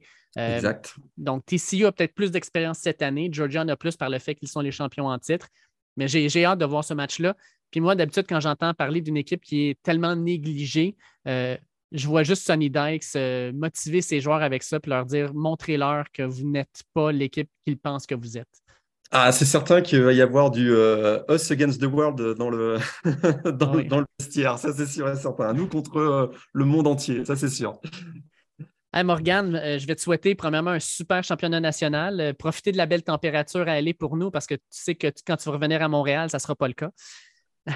je le sais, effectivement. Je, vais profiter de, ce beau soleil qu'il y a aujourd'hui, qui d'ailleurs est attendu tout au long des 3-4 prochains jours. Euh, ouais, donc, et un énorme merci de l'invitation. Ça m'a fait énormément plaisir. Et puis, il faudra que tu viennes nous voir sur, sur notre podcast, j'espère. Ça va me faire ça va être le plus grand plaisir de venir vous jaser. Et puis, euh, on regardera le match si vous voulez suivre ça, puis regarder les, articles justement de Blue Pennant, P-E-N-N-A-T, euh, A-N-T plutôt, de Blue Pennant euh, sur Internet, sur Facebook, sur Twitter, le podcast. Vous allez pouvoir avoir justement les commentaires à chaud de l'équipe qui est là-bas. fait que suivez ça avec intérêt. C'est en français, c'est génial. Donc, merci encore, Morgane, puis on se reparle très bientôt. Un grand merci. Grand merci de l'invitation. On se reparle très bientôt. Un énorme merci à euh, Morgan Lagré de, Blue Pennant pour l'entrevue. C'était vraiment plaisant de pouvoir discuter avec lui. Puis lui, le chanceux, ben, à Los Angeles, va pouvoir voir le match de lundi soir. Euh, va être sur les lignes de côté dans les dernières secondes pour vivre cet événement-là euh, pleinement. Donc, on va penser à lui. Puis, on aurait aimé être à sa place. Ça arrivera éventuellement. Mais pour ce coup-ci, ben, on, va, euh, on va regarder ça un petit peu euh, à, distance à la télévision. Donc, je vous rappelle que le match lundi 9 janvier, le match va débuter vers 8h30 normalement. Là, on dit 8h, mais avec tout le côté protocolaire d'un championnat national, 8h, ça devrait commencer, 8h30. Euh, Puis ben, ensuite, le match devrait se terminer autour de minuit avec, espérons-le, un match serré, un match excitant qui nous en donnera plein la vue, un peu comme les demi-finales l'ont fait. Maintenant, comme je l'avais dit, on a deux joueurs québécois qui ont signé leur lettre d'intention pour aller jouer aux États-Unis. Euh, deux joueurs euh, qui s'en vont donc au sud de la frontière. On va commencer en premier avec euh, Djibril Abdourahman, un gars de Gatineau qui s'en va jouer à Rutgers. Fait que je vous fais écouter l'entrevue que j'ai faite avec lui en début de semaine. Je suis vraiment très content aujourd'hui d'être joint par un joueur du Québec qui s'en va jouer l'an prochain aux États-Unis, qui s'en va dans la région du New Jersey. Euh, Djibril Abdourahman. Euh, salut Djibril, comment ça va? Euh, bien, vous? Ouais, ça va super bien. Écoute, content de te recevoir. Écoute, je t'ai contacté parce que, ben, premièrement, tu étais classé numéro un dans le football canadien sur les JOCO cégepiens pour le prochain niveau. Puis non seulement ça, mais on a appris il y a à peu près de ça deux semaines que tu signais avec l'Université de Rutgers au New Jersey. Donc, euh, l'an prochain, tu t'en vas jouer aux États-Unis. Euh, comment ça s'est passé tout ce, tout ce processus-là? Parce que, euh, écoute, tu as, commencé à être recruté déjà, mais tu avais des offres au mois de septembre de la part de Buffalo, de Kent State. Fait, comment ça s'est passé ton recrutement? je dirais que ça a vraiment commencé avec les camps. C'est quand tu décides de jouer au Canada, tu acceptes le fait que, genre, tu n'auras peut-être pas des universités qui regardent tes games puis des trucs dans le genre. Alors, tu comprends qu'une fois que l'été commence, ben, il faut que tu commences à faire des camps, puis ça va bien aller. Pour de reste, si t'es bon, t'es bon, là. Faut pas trop stresser sur ça. C'est juste, on s'est mis à faire des camps. Euh, Ray est venu nous chercher à 3 h du matin. On est allé, on a fait nos camps. Puis c'est là que ça a commencé vraiment. En fait, euh, parce que tu sais, j'avais parlé, mettons, avec Benjamin Saint-Just qui m'avait dit j'avais fait un camp au Michigan. Il y avait les gars des Wolverines qui étaient là. Ils m'ont vu jouer. Ils ont aimé ce qu'ils ont vu. Let's go. Euh, sur notre podcast, nous, on a Mathieu Bergeron à Syracuse. À peu près la même, la même, le même principe. Il est allé aux États-Unis. le monde l'ont vu. Ils ont dit Hey, let's go. De ton côté, toi, les camps que tu es allé faire, tu es allé où? Puis comment ça s'est déroulé? OK, j'ai commencé le premier camp que j'ai fait, c'était Syracuse. OK. Alors, j'ai commencé à Syracuse. Après ça, le même week-end, on est allé à Penn State. Fait qu'on a fait Syracuse, Penn State. Ah et un week-end, après, on est revenu. Puis un peu plus tard, avec mes amis, euh, Fife, notre QB, tout ça. Et lui, il est venu nous chercher en voiture, puis on est allé à Kent State, qui est à Ohio. Et c'est là que j'ai fait Kent State. Et c'est là que Rutgers m'a fait pour la première fois. OK, fait que tu étais à Kent State, mais il y avait quand même des recruteurs de Rutgers qui étaient là pour te regarder. C'était un, méga camp. Alors, il y avait plein, il y avait déjà d'autres universités, il n'y avait pas juste Kent State comme université. All right. Puis quand tu arrives là-bas, toi, tu arrives du Québec. Euh, oui, physiquement, on s'entend le 6 pieds, 6 pieds 4, 250 à peu près? Environ, ouais. Ouais, parce que là, il y en a qui disent 6 pieds 5, 6 pieds 4, mais bon, peu importe. Tu es quand même un gros bonhomme, mais tu arrives là, puis du Québec, puis tu arrives, puis il y a des gars qui viennent probablement de d'autres États américains, euh, de d'autres provinces canadiennes. Euh, comment, comment tu t'arrives là? Es-tu en confiance? Tu regardes les autres gars en disant, crème, j'ai hâte de voir la, vitesse. Est-ce que je suis capable de, step up ma, ma, game pour être capable d'accoter tout le monde? Comment ça se roule dans ta tête? Euh, moi, je pense que c'était vraiment plus du côté de confiance. je pense que depuis, depuis que j'ai commencé à jouer au foot, j'ai toujours été pas pire comme joueur. J'ai toujours été. Tu sais, j'ai jamais vraiment été sur un terrain puis j'étais le moins bon dessus. Mm-hmm. Et quand je suis arrivé là, je pense que c'était la même chose. Tu vois, surtout dès que tu arrives, tu regardes un peu en tour, puis tu es comme, ah, ok, pas de problème. tu regardes le monde qui est là, puis à un moment donné, on s'en fout d'où tu viens, c'est sur le terrain que ça se règle. Fait tu regardes en tour, puis tu dis, ouais, c'est ça. Fait que toi, tu viens de la région de Gatineau, tu as joué ton. Euh, avec raison. Toi, tu viens de Gatineau, euh, tu as joué ton secondaire avec les Titans du Collège de Saint-Alexandre. Euh, est-ce que le foot, ça a toujours été le sport? Parce que, tu sais, au format que tu as, probablement que le basket, c'est intéressant aussi, ou peu importe, ou c'était always football? Euh, vraiment pas always football. Je pense que football, j'ai commencé justement en Saint-Alexandre. Avant ça, j'étais vraiment pas un gars de football. J'ai quand même fait tous les sports. J'ai commencé par soccer. Je pense que c'était le premier sport de presque tout le monde. Euh, je suis d'origine camerounaise. Alors, pour mes parents, c'était un sport qui était plus intéressant. Alors, j'ai commencé avec soccer. Après, quand je suis arrivé au secondaire, au fin primaire, j'ai commencé à jouer au basket dans les équipes de l'école. Puis après, arrivé au secondaire, j'ai commencé à prendre le basket plus au sérieux. Et je te dirais que le football, au début, je voulais même pas jouer au football. Ça me tentait pas. Tout le monde essayait de dire, ah, viens jouer au football, ça me tentait pas. puis je pense que c'est en secondaire 2, plein de mes amis ont commencé à jouer au foot. Puis il y a un de mes amis qui n'arrêtait pas d'essayer de me convaincre, son c'est Thiago. Ah, tu viens jouer au foot, viens jouer au foot. Je disais, non, non, non, non, non. Puis à un moment donné, mon frère a décidé de commencer à jouer au foot. Fait que je disais, OK, je vais essayer. Et c'est comme ça que ça a commencé. Puis là, présentement, tu joues position defensive end, mais as-tu toujours joué cette position-là? Étais-tu plus athlète au départ? Euh? Ouais, j'ai vraiment pas. Euh, je dirais que ma dernière cadet, ma dernière cadet, j'étais running back. Alors, euh, j'étais running back. Puis, tu sais, mon secondaire 4, je pensais jouer aussi running back. Je voulais jouer running back. Et quand la saison a commencé, il nous manquait un defensive end, il nous manquait un edge rusher. Fait que j'ai dit, ah, tu sais quoi, ça, ça me dérangerait pas d'aller. J'ai parlé avec mon coach, dans ce temps-là, c'était coach Chris. Puis dit, ah, tu sais quoi, ça me dérangerait pas d'aller jouer des cette année. On a parlé. Puis, tu sais, on avait déjà des bons running backs. Puis on a, il nous manquait peut-être un edge rusher, fait que ça a été plus utile pour l'équipe dans le temps de m'avoir comme edge. Fait que je suis allé, secondaire 4. Puis secondaire 4, ça finit par me donner saison de football. parce qu'on a eu COVID ma secondaire 5. Ah ouais, ça a fini par ma dernière saison de football euh, secondaire. Fait que là, euh, tu finis justement ta, carrière secondaire, recruté par le Cégep du Vieux-Montréal. Euh, à ce moment-là, c'est, je pense que c'était Ronaldo Sagesse qui était l'entraîneur-chef. Il est encore d'ailleurs. tu as eu des, super saisons cette année, saison extraordinaire. on s'entend. 2022, tu as 6,5 sacs du corps, je ne me trompe pas, 12 tackles for pour, pour des pertes trois first fumbles, puis tu es nommé sur l'équipe d'étoiles de la RSEQ, première équipe. Euh, comment tu as vécu cette première année-là qui, pour vrai, là, depuis probablement justement ton secondaire 4 était ta première vraie année normale de cégep. Comment ça a été de, retrouver tes repères puis de rejouer des matchs compétitifs devant des foules, etc.? Comment ça a été? Ben, en fait, c'est drôle parce que c'est pas vraiment ma première. Je dirais que c'est pas ma, vraie saison, ma première saison normale parce que je suis arrivé au milieu de la saison. C'est pas tout le monde ah. qui le sait, mais J'arrive au milieu de, de, football, j'étais en Floride avant. Alors, j'étais en Floride pour la première moitié, puis je suis arrivé pour la première fois à la game de Lionel Grou. Alors, ça, c'est la première game que moi j'ai joué. J'ai joué Lionel Grou, puis après, ça s'est bien passé à partir de là. OK, fait que toutes tes stats, c'est sur une demi-saison en plus, là. C'est pas rien, là. Ouais, mais entre moi et toi, je sais pas qui qui note les stats à RSEQ, mais je sais pas à quel point ils sont exacts. C'est comme ça. T'es en train de me dire que c'est supposé être plus gros que ça? Ouais. Ou... Je sais pas qui qui les note, mais c'est vraiment pas exact. Je sais qu'avec les gars, souvent on, on, chill à la cave, puis à, la fin des games, on regardait les stats, puis on se mettait à rire parce qu'il n'y avait rien à voir avec la game jouer. écoute, j'ai regardé un peu tes tapes, puis euh, clairement, tu sautes aux yeux, premièrement, par ton physique. Là, je veux dire, euh, quand tu es sa ligne, tu regardes les stats, c'est 6 pieds 4, 250, tu le regardes sur le terrain, tu es slim, tu es, vraiment athlétique, euh, tu as souvent 3-4 pouces sur tout le monde autour de toi, mais tu as une rapidité incroyable sur la ligne. Euh, je pense que c'est ça qui a fait en sorte que les universités américaines t'ont remarqué. Euh, je veux que tu me parles un peu, là, tu, tu, commences à recevoir des offres. Là, Kent State et Buffalo, les deux t'offrent en même temps le 11 septembre. Fait que tu as tes letter of intent qui arrivent. Puis finalement, ben là, le 2 euh, décembre, Rutgers te dit Hey, tu nous intéresses, sincèrement, on aimerait ça te rencontrer. Puis tu vas faire la visite le 16 décembre avec tes parents. Peux-tu me dire comment ça s'est passé, la visite à Rutgers avec tes parents? Comment, comment ça s'est déroulé? Comment tu as apprécié le campus? Parce que clairement, ça a dû te plaire parce qu'une semaine après, tu, tu donnais ton commitment. Là.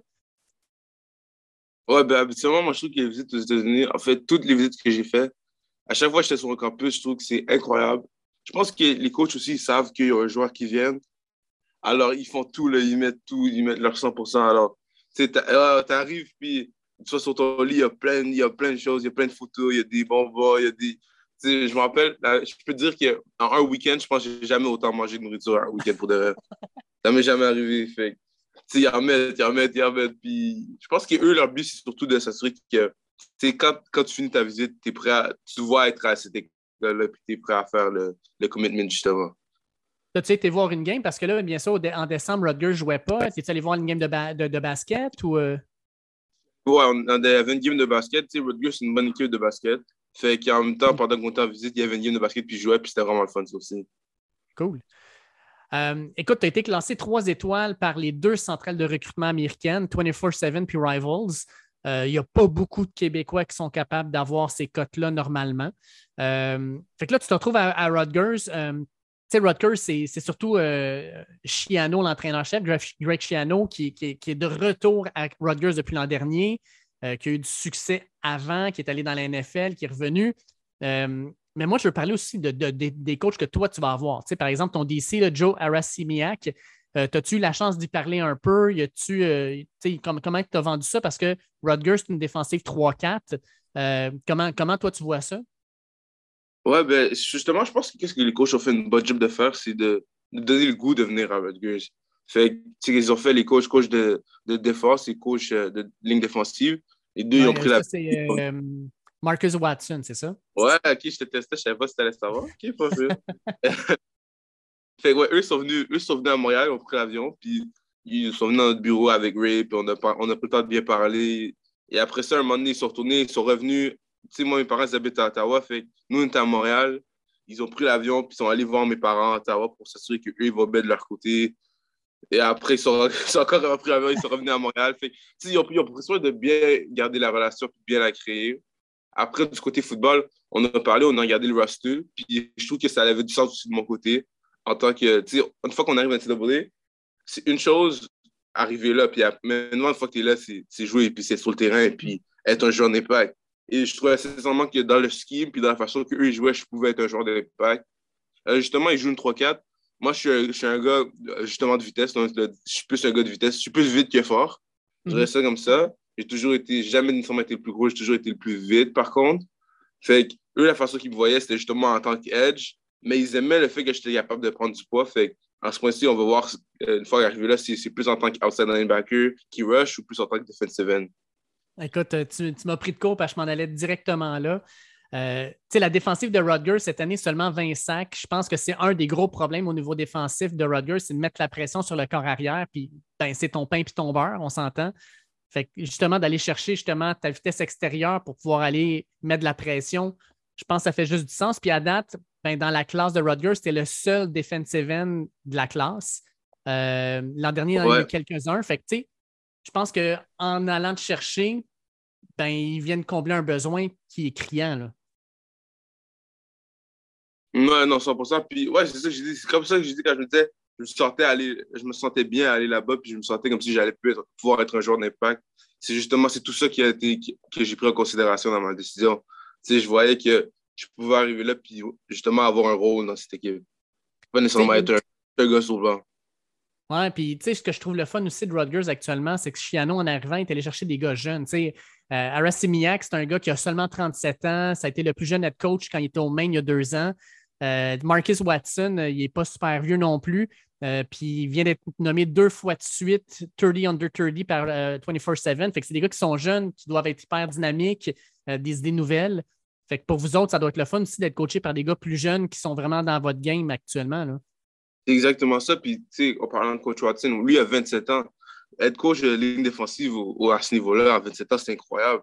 Je pense que c'était le plus jeune qui a Je pense que c'est le plus jeune defensive coach de, de, de, bon depuis longtemps. Puis, la première fois qu'il était. La première job qu'il avait eu en tant que defensive line coach, c'était euh, à Ole Miss. Alors, mm. l'histoire, lui, était le coach de ligne défensive à Ole Miss à 25 ans. C'est incroyable. Puis c'est un gars de New Jersey, puis il voulait revenir. Ah, je dis, mais c'est juste pour dire que ouais, je suis entouré de bon monde. Puis le fait qu'on est jeune, ça fait en sorte que je ne me sens pas comme si ah, c'est un vieux qui ne sait pas trop de quoi il parle. Puis il n'y a pas comme un disconnect en tant qu'âge. On est vraiment proche. Puis parfois, tu même pas, on peut passer longtemps à parler, puis on ne parle pas de football. Tu sais. Là, ça fait deux semaines que tu as, as, signé. Est-ce que vous gardez contact euh, régulièrement? Vous textez, vous envoyez des messages? T'ont-ils envoyé comme playbook? Ah, ça, c'est super drôle. Comment? C'est drôle que tu m'as dit ça parce qu'on vient de se parler justement aujourd'hui même. Aujourd'hui même, j'ai passé au téléphone avec plusieurs coachs. C'est. Regarde, joue mon téléphone. Je sais pas si tu peux voir. Coach Watson, qui m'a fait. ouais, non, on garde, on garde toujours contact. Puis c'est fun que c'est pas juste une fois que j'ai signé qu'on m'oublie. Ben non, même une fois que j'ai signé, ça poursuit. Puis là, le fait que tu vas jouer au New Jersey, probablement aussi, tu as une décision là-dedans aussi qui est pour tes parents qui vont pouvoir venir te voir jouer. C'est pas trop compliqué de se déplacer là-bas. Euh, au niveau de ta famille, quand tu as eu la décision à prendre, quand tu t'es assis avec eux autres, tu as dit OK, ben, je signe où? C'était-tu ta décision à toi ou tu as discuté avec eux autres puis en fait, comme on a eu un bon vibe puis let's go avec Rutgers? Ben, en fait, mes parents, genre, c'est pas vraiment nécessairement des. eux, ils comprennent pas nécessairement le football. C'est pas, mhm. ils, ne regardent pas nécessairement le football, ils comprennent pas nécessairement le football. Je dirais que, tu sais, dans ma carrière, souvent secondaire, ils m'avaient jamais vraiment vu jouer. Eux, ils savaient pas si j'étais bon ou moins bon. C'est surtout, surtout ouais, après, je suis allé jouer au Vieux-Montréal, puis là, après, ils m'avaient pas encore vu jouer. C'est surtout, je pense, c'est quand ils commençaient à avoir des offres qui rentrent. Après, j'allais déménager en Floride, justement, qu'on avait dit. Après, je reviens, puis il y a encore d'autres offres qui rentrent. Puis après, on, on savait que c'était ma dernière saison au Québec que là, mes parents commencé un peu plus à s'intéresser, puis euh, qui Fait que la game qu'on avait joué contre CNDF, c'était la première fois que mes parents me voyaient jouer au foot. Je oh, me t'assurais, les appelé, j'essayais de les convaincre, venir. Il y a une game, 20 games. C'était la première fois que parents ils me regardaient jouer, jouer au foot à la game contre CNDF. Alors, ouais. Hmm. Si dans tout qui est ces décisions universitaires, eux, ils ne connaissent pas seulement le football, justement, mais surtout, je pense qu'ils étaient surtout intéressés sur le fait que c'était une bonne école. Fait quand je leur ai dit que j'allais en business, puis Rutgers, c'est un bon programme de business. Mhm. Et en même temps, euh, en même temps, c'est à côté de New York. Fait que tout ce qui est Wall Street, ils ont des internships là-bas, ils ont des relations là-bas. Alors, tout ça, c'est super intéressant de point de vue, justement, comme scolaire et de la vie après le football. Alors, je pense qu'ils ont aimé ça. Et la décision, je dirais que c'est surtout la mienne. J'en ai surtout parlé avec Ray. Je pense que c'était la personne que je parlais le plus. Sinon, mon coach de position, Martin Lapostole, lui, c'est un gars avec qui, dès, dès, le début, on parle souvent des décisions. Mais mes parents, je pense pas qu'ils ont joué le plus gros rôle dans, dans ces décisions universitaires, je dirais. Ah, écoute, mais je trouve ça le fun que tu en parles parce que d'aller jouer aux États-Unis, c'est le fun. Là, ça va être une super expérience NCAA, mais tu as le plan A puis tu as le plan B. Tu as le côté football, mais tu as aussi le côté comme justement scolaire avec le bac puis les expériences, etc. Fait que c'est gagnant-gagnant, peu importe ce qui se passe. Là. Ouais, c'est exactement ça. Et puis je veux te demander, là, euh, tu arrives à Rutgers, puis la personne qui t'accueille, c'est Dariel Jabomé, euh, qui, qui est montréalais aussi. Euh, ça, ça, ça a joué dans balance, Kim? Le gars te, reçoit probablement qui te dit Hey man, comment ça va? Puis comment ça, bro? de pouvoir parler en, français avec un gars, tu te dis, la Bernard, au moins, ça va être le fun, là. Ouais, c'est super cool parce que, tu sais, des fois, quand tu vas dans d'autres places aux États-Unis ou juste d'autres places au football, ils connaissent pas ça les Canadiens, ils n'ont jamais entendu ça de leur vie. Puis tandis que, tu sais, moi, je joue au Vieux-Montréal. Je sais pas si c'est, mais durant l'année COVID, Dariel aussi joue au Vieux-Montréal. Mhm. Alors, Dariel, c'est comme si c'était un gars que je, connaissais déjà. Fait lui, je savais déjà qu'il allait à je savais déjà qu'il était là. Puis en même temps, sur la ligne défensive, ils ont d'autres Canadiens, ils ont d'autres gars d'Ottawa. Fait que, euh, je parlais de ça avec, euh, avec Coach Martin, puis on riait, mais il disait que son but, c'est d'avoir une ligne défensive juste des Canadiens. Une connexion d'Ottawa, là. disait ligne défensive juste, les quatre joueurs juste des Canadiens. Puis on parlait de ça, puis on en riait. Justement, je suis allé là-bas, puis je parlais français. Bon, je parle bien anglais aussi, mais on parlait aussi tout le long. Là.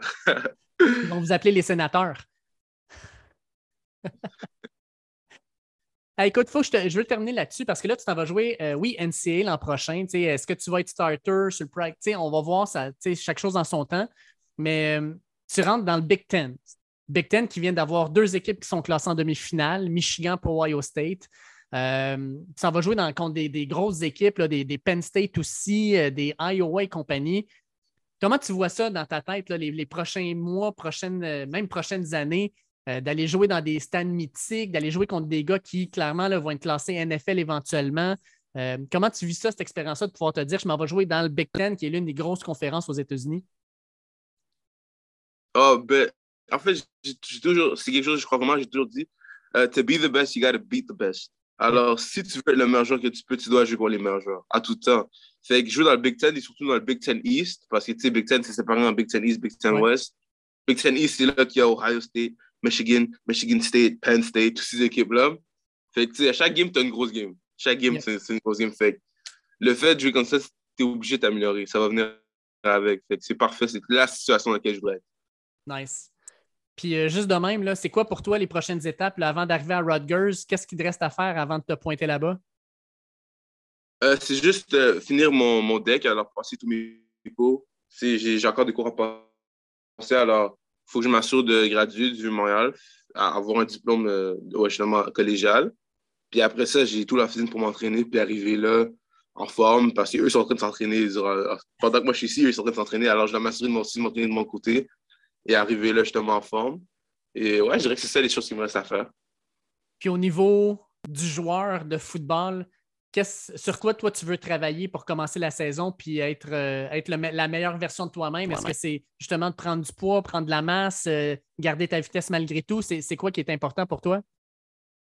Euh, je dirais que prendre du poids, c'est l'affaire la plus importante parce que si tu veux pouvoir être un joueur d'impact le plus vite possible, il faut que tu aies le 16. Pour être joueur d'impact, justement, il faut que tu commences par stop la run. Alors, il faut que j'aie le poids. En fait, il faut que j'aie les gabarits pour jouer à ce calibre-là. Puis après, c'est de m'assurer que je garde ma vitesse, puis garde ce qui me rend bon en tant que joueur. C'est pas nécessairement devenir super gros, puis après, je perds toute ma vitesse et la cherche à rien third down. Alors, essayer de justement avoir le, 16 qu'il faut pour pouvoir être un joueur qui contribue, si je veux contribuer dès que j'arrive. Et ouais, je dirais que c'est ça le plus important. Malade. Écoute, Jibril, premièrement, euh, je vais te souhaiter, parce qu'on est le 2 janvier, une bonne année 2023. Ça va être une année vraiment spéciale, je pense. Euh, l'entrée en NCAA, euh, campus américain. Puis j'ai hâte, surtout très hâte, de regarder le foot le samedi, puis de pouvoir voir le nom en arrière, Jibril, Jibril Abdourahman, sur un, sur chandail de Rutgers, puis d'aller jouer contre Ohio State, Michigan, Michigan State, comme tu disais, Penn State, de te voir dans ce contexte-là. J'ai vraiment hâte de voir ça. Merci beaucoup, merci beaucoup, j'apprécie. All right. Donc, un merci à Djibril Abdourahman. On a hâte de le voir à Rutgers l'an prochain en rouge avec le gros R sur le chest. Donc, ça a été vraiment un plaisir de pouvoir discuter avec lui. On termine l'épisode avec Armel Moukam. Euh, comme je l'ai dit, un petit gars d'ici, de la prairie, qui est actuellement en Virginie et qui va jouer pour les Fighting Irish de Notre-Dame dès l'an prochain avec le fameux casque doré. Il est en direct de la Virginie actuellement. On a fait l'entrevue euh, en matinée samedi. Fait que je vous fais écouter ça à l'instant. Je suis très, très, très content aujourd'hui d'être euh, avec Armel Moukam un gars d'ici, un gars du Québec qui s'en va l'an prochain jouer. Euh, ben, il est déjà aux États-Unis, mais il s'en va jouer à Notre-Dame, euh, qui est l'un des plus gros programmes de football aux États-Unis. Salut Armel, comment ça va? Salut, ça va bien toi? Yes, yes. Écoute, premièrement, bonne année 2023. Ça risque d'être une année assez spéciale pour toi, hein, je pense. Oui, effectivement. 2023 va être assez spécial pour moi et ma famille. Oui, exact. Ta famille, dans le fond, est-ce qu'elle te suit? Parce que là, présentement, tu es en Virginie. Est-ce que ta famille est avec toi là-bas? Non, je suis à une école, euh, un boarding school dans le fond. Donc, ma famille est restée au Québec. Puis moi, je vis ici, dans le fond. Je fais l'école ici, je joue au football ici. Puis je repars euh, au Québec, disons, pour les, vacances. Je suis retourné pour Noël. Là, je reviens du, congé de Noël. Je vais revoir euh, à la semaine de relâche, puis un peu pendant l'été. Puis après, je vais m'envoler vers Indiana. Avoue que, avoue que tu t'ennuyais de la neige, du froid. hein? Avoue, là, tu n'avais pas le goût de retourner en Virginie à chaleur, là, c'est clair. ça, quand je suis arrivé, c'était un peu un show. Ben, quand je suis allé faire ma visite euh, à Notre-Dame, il faisait froid là, là-bas, c'est dans le nord. Donc, tu sais, je faisais pas mal plus froid que quand, mettons, je suis revenu au Québec. Mais ça, je me suis pas ennuyé de la neige. Là. Ici, moi, j'en ai bien. Aujourd'hui, il fait comme 15 degrés. J'ai pas de veste dehors, donc je suis pas trop me plaindre. All right, excellent. Ben, écoute, Armel, euh, jeune homme de 6 pieds 4, 200. Ben, en tout cas, moi, j'ai listé 255 livres. Ça doit être autour de ça. Ouais, j'ai euh, pris, je suis rendu à 265. 265? La, la tourtière était bonne. Euh, tu as été classé euh, trois étoiles par à peu près toutes les centrales de recrutement, puis même quatre étoiles par 24-7. pour ceux qui ne le savent pas, quatre étoiles, c'est parmi les 300 meilleurs joueurs de ta classe, même année que toi, si on veut. On classait 191e meilleur prospect de ta classe en 24-7, 30e meilleur D-line, 6e meilleur de l'État qui est la Virginie. Fait que, c'est des super euh, accolades. Euh, mais au départ, qui est un gars qui a joué à l'école secondaire La Magdeleine, euh, dans le fond, je voulais savoir un peu comment tu as été vers le football. Parce que je sais que à la base, tu es un joueur de hockey, tu as joué au hockey longtemps. Euh, qu'est-ce qui a fait que tu as fait le changement vers le football? Est-ce que c'est un coach qui t'a vu et a fait comme OK, clairement, toi, tu as le physique de l'emploi? C'est-tu toi qui es allé vers ça? C'est-tu tes amis qui t'ont poussé? Comment ça a été? Ben, dans le fond, au début, moi, j'étais un joueur de hockey, puis en plus, j'ai une histoire avec ça. Je jouais au hockey, puis à un moment donné, j'avais ma classe d'anglais, mais j'avais oublié mes cahiers dans mon casier. Donc là, je m'en vais vers mon casier. Puis là, il y a un monsieur, un surveillant qui m'arrête et qui me dit euh, Ah, est-ce que tu tu joues au foot. Puis j'étais comme, non, tu sais, je joue déjà au hockey, tu sais, je joue à Division 1, puis avec l'école, j'étais comme, ça fait, j'en ai quand même beaucoup dans mon assiette. Donc là, il m'a dit, OK. Puis ça, c'était, finalement, c'était le head coach de l'équipe de football. Puis moi, je ne savais pas, je ne connaissais rien du football. Donc après ça, il a commencé à me texter sur Messenger, tu sais, il me demandait, viens au pratique, viens au pratique, viens au pratique. Puis à un moment donné, je me suis tanné, là, il me disait, viens au pratique. À chaque fois, je trouvais des, je trouvais des excuses. J'étais comme, ah, ouais, non, je ne peux pas trop. Mais tu sais, à la fin, j'ai juste fait, OK, je vais y aller. Après, je vais dire que j'aime pas ça. Puis après, il va me laisser tranquille puis après, finalement, ben, j'étais allé à la pratique, puis j'ai vraiment aimé ça, puis j'ai juste, j'ai continué à, à, aller aux pratiques, puis j'ai vraiment aimé ça. Puis là, si on regarde, mettons, ton développement, tu as commencé à jouer au football essentiellement à quel âge? 16 ans. OK, fait que ça fait comme probablement quoi, 3-4 ans seulement que tu joues, là? Ouais. effectivement. All right. Puis tu joues-tu encore au hockey ou ça, c'est derrière toi? Non, j'ai arrêté. J'ai arrêté en 5 quand je suis parti de la main. Il n'y a, pas de gros programme en Virginie, pourtant. non, on n'a pas d'équipe d'hockey ici. J'aurais aimé ça, mais on n'en a pas. All right. Est-ce que, mettons, quand tu redescends au Québec, de temps en temps, tu remets tes patins et tu vas patiner ou. Euh? Ben, j'aurais voulu y aller pour euh, euh, Noël quand je, suis allé en congé là-bas, mais les, les patients n'étaient pas encore prêts, donc j'ai pas vraiment pu euh, mes patins. Mais éventuellement, j'aimerais ça. Quand tu jouais à 15-16 ans, t'avais-tu le même format? Il me semble un gars de, ton format avec des patins en plus, tu dois être un genre d'intimidant sur la glace. Là. Bon, quand je jouais, j'étais comme 215 livres, j'étais comme 6 3 215. OK. Mais tu es quand, même un, des... un, des... plus gros sur la glace quand même. Là. Ouais. ah, écoute, fait que, ça, tu, finis ton secondaire 5, tu décides d'aller en Virginie à Woodbury Forest School. Euh, explique-moi un peu comment la, décision a été prise d'aller justement dans ton boarding school. Euh, comment, comment tout ça s'est déroulé? Comment tu as fait ton choix d'école? Euh, je sais que c'est une école qui a déjà eu quelques Québécois aussi qui sont passés par là. Euh, comment, comment tout ça s'est passé? Comment le choix a été fait? Ben, la, décision d'aller aux États-Unis, vraiment, c'était juste parce que je voulais aller jouer Division 1 football à l'université. Puis j'ai juste trouvé qu'en plus, c'était dans l'année COVID. Donc, mm-hmm. j'étais comme, les chances déjà de partir du Québec pour aller Division 1 à l'université sont extrêmement minces. C'est possible, mais c'est extrêmement mince. Puis en plus, avec le COVID, je ne savais pas si les équipes ici au cégep allaient euh, avoir une saison complète. Puis je pense qu'ils n'en ont pas eu une complète. Mm-hmm. Donc, j'ai décidé de, commencer à faire mes recherches en secondaire, fin secondaire 4. J'ai commencé à essayer de trouver des euh, programmes aux États-Unis euh, secondaires pour que je pourrais aller. J'ai fait quelques recherches, j'ai appliqué à quelques endroits, puis à la fin de la journée, j'ai décidé d'aller à Woodbury parce que la relation que j'avais avec le head coach, c'était vraiment nice. J'avais une bonne relation avec lui, même en fait le coach de D-line. Puis même les euh, gens qui travaillent dans l'administration, ils me textaient à chaque jour, puis ils me demandaient comment ça allait, juste savoir comment j'allais moi, comment ma famille allait. Donc j'ai juste vraiment senti le sentiment de, de famille à l'école. C'est pour ça que je suis venu à Woodbury. OK, parce que tu sais, je sais que Luigi Villain est allé aussi à Woodbury, là, présentement il est dans la NFL avec les Vikings. Non, euh, Luigi est allé à, euh, à nos rivaux. OK, oh, OK, regarde mon, erreur, mon erreur. All right. Euh, mais as-tu parlé comme à des gars justement québécois qui étaient peut-être dans ces écoles-là, savoir comment ça s'était passé, un peu faire tes recherches à savoir comment on fait l'acclimatation? Mm-hmm, ben, il y avait Xavier Gaillardez, il est allé là-bas. Mathieu Massé-Pelletier est allé là-bas aussi. Donc, tu sais, j'ai parlé à ces gars-là juste savoir comment c'était. Puis, j'ai vraiment, ils ont vraiment aimé leur expérience, eux. Donc, tu sais, je me suis dit que s'ils ont aimé ça, ben, il n'y a pas de. Ben ouais. Puis là, donc, euh, tu es là depuis euh, quoi? T'as-tu deux ans de foot euh, derrière toi, là? en Virginie, j'en ai ouais, deux ans, ouais. OK. Fait que première année, dans le fond, tu as été nommé sur le All Prep League Player. Euh, été quand même, euh, c'est, quand même bien, bien reçu. Euh, l'année dernière, 50 plaqués, 10 tackles for loss, 3 sacs du corps. Je ne sais pas si. je parlais avec Jibril qui me disait que les, statistiques, c'était un petit peu bizarre comment c'était tenu au Québec, mais 3 sacs du corps, toutes ces statistiques-là, ça fait du sens? ouais, je pense que j'en ai eu genre 6 sacs première année. All right. L'an dernier, j'ai eu 6 sacs, mais sinon, les plaqués et tu tackles for loss, ça fait du sens. Là, ouais. All right. Euh, ton coach, c'était. Moi, j'ai deux noms. J'ai Scott Braswell ou Jackson Matteo. C'est-tu le cas? C'est ça? Donc, ouais. Donc, l'an dernier, Scott Braswell, c'était le head coach. C'est lui qui m'a recruté pour aller à Woodbury. Puis Jackson, c'était le coach de O-line. Mais après la saison, euh, Scott, il a step down de son poste de head coach et il, a juste retire. Puis euh, Jackson Matteo, il a step up comme, comme nouveau head coach. Donc, c'était mon head coach cette année. OK. Puis comment la transition s'est faite? Parce que quand tu es habitué à la façon de faire d'un entraîneur-chef, là, tu changes avec, dans le fond, le même est-ce que, est que, vous avez gardé dans, le fond les mêmes, les, les, mêmes skins et les mêmes façons de jouer ou ça a vraiment changé beaucoup?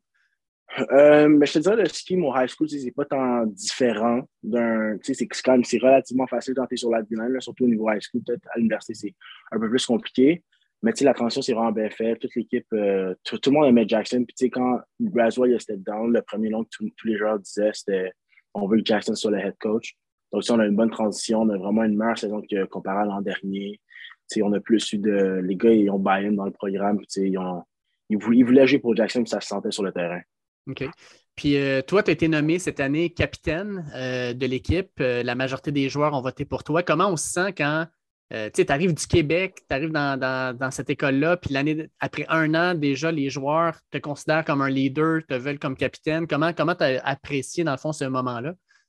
Ben, c'est vraiment gratifiant de savoir que les joueurs ont confiance en moi, ont confiance en moi pour pour l'idée l'équipe. C'était vraiment un honneur pour moi que les joueurs aient voté pour moi. Ah, avec raison, écoute. Euh, fait que tu es classé top 3 espoir au Canada. Euh, es dans, dans, le top 100, tu étais classé troisième en fait.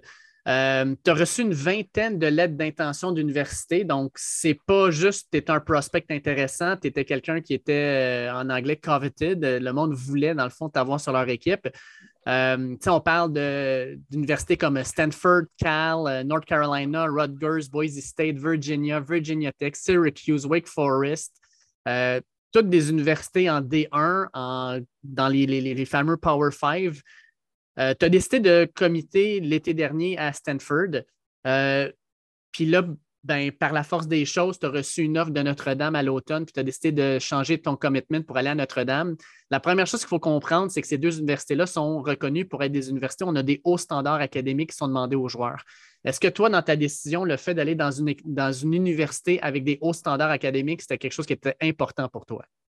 Euh, définitivement. Tu sais, euh, Woodbury, c'est dur l'école, tu sais, puis tu dois vraiment exceller on and off the field, comme il vient de dire. Donc, moi, pour moi, pour, tu sais, l'école, ça a toujours été important pour moi, même quand j'étais au Québec. Tu sais, mes parents m'ont toujours dit c'est école, puis après, c'est le sport. Donc, si j'allais faire mes devoirs avant d'aller aux pratiques, si je les faisais pas, ben, j'allais pas aux pratiques. C'est arrivé une couple de fois, mais tu sais, j'ai très vite appris ma leçon. mais vraiment, d'aller dans un, dans un programme qui avait vraiment euh, des, des hauts standards académiques, c'était vraiment important pour moi. Puis, tu sais, tu es un Québécois, tu arrives, tu peux avoir l'école aux États-Unis, c'est cher. C'est pas. Euh, Stanford et l'Université de Laval, c'est vraiment deux prix différents. Donc, tu sais, quand tu as l'opportunité d'aller à, Stanford, une école comme Notre-Dame, gratuitement, alors qu'il y a des gens aux États-Unis qui, qui tueraient pour ça, c'était vraiment comme une chance que je ne fais pas manquer. Puis là, oui, le football, c'est important, mais à un moment donné, là, tu vas arrêter, tout le monde va arrêter de jouer au football, donc l'école pour moi, c'est vraiment important. Puis avoir un, un, degree, un diplôme que je pouvais euh, compter sur quand j'allais finir le football, pour moi, c'est vraiment important. Donc, c'est pour ça que vraiment j'optais pour les universités avec euh, des hauts standards académiques. All right. Euh, on va parler de ton premier commitment. En fait, quand tu as décidé d'aller avec Stanford, comment ça s'est passé? Est-ce que tu t'es déplacé en Californie? As-tu visité le campus? En plus, d'ailleurs, comme l'entraîneur-chef a décidé de, quitter là, après la saison qu'ils viennent d'avoir, mais malgré tout, comment ça s'était passé après ma barre? Donc, dans, le fond, ce qui s'est passé, j'ai pris une visite officielle à Cal. Ça, c'était mon premier, ma première visite officielle pendant l'été. Puis après, je suis allé à Virginia. Puis dans ce temps-là, je n'avais pas encore mon offre de Stanford. Donc, j'ai, j'avais Cal, puis j'avais Virginia. Puis, j'ai fait ma visite à Virginia. Puis à la fin de la journée, j'ai parlé à mes parents. Puis j'étais comme, OK, je pense que je vais aller à Cal. Puis ça, j'ai appelé mon head coach. Puis, Stanford, quand on était en mai, il était venu sur le campus de Woodbury. J'avais parlé au coach, ça, mais j'avais comme, comme oublié que j'avais parlé. Genre, il m'avait parlé une couple de fois, mais rien, rien de trop sérieux. j'ai appelé mon coach, puis j'allais dire que j'allais commit à Cal, puis il m'a dit que genre, Stanford allait m'offrir un scholarship. Puis, il m'a appelé cinq minutes après, puis ils m'ont mon scholarship. J'étais comme, oh, OK, ça, ça change les trucs. C'est quand, même, quand même Stanford. Puis, comme j'ai dit, tu viens du Québec, tu peux aller pour, à Stanford gratuitement. C'est comme, c'est vraiment une bonne opportunité, comme je disais. T'avais-tu eu des contacts avec euh, David Shaw à ce moment-là? Euh, non, j'ai juste parlé au coach de D-Line. OK. Mais c'est David Shaw qui m'a appelé puis qui m'a offert. OK, parfait. Donc là, j'étais comme OK. Donc là, j'ai schedule une. J'ai attendu de, avant de commettre à cash. J'étais comme OK, je suis obligé d'aller à Stanford. pas vraiment obligé, mais tu sais, je pensais que si j'y allais pas, j'allais regretter au final ma décision, tu sais, admettons, de commettre à quelque part puis pas aller genre à quelque part comme Stanford. Donc, j'ai j'ai pris ma visite officielle.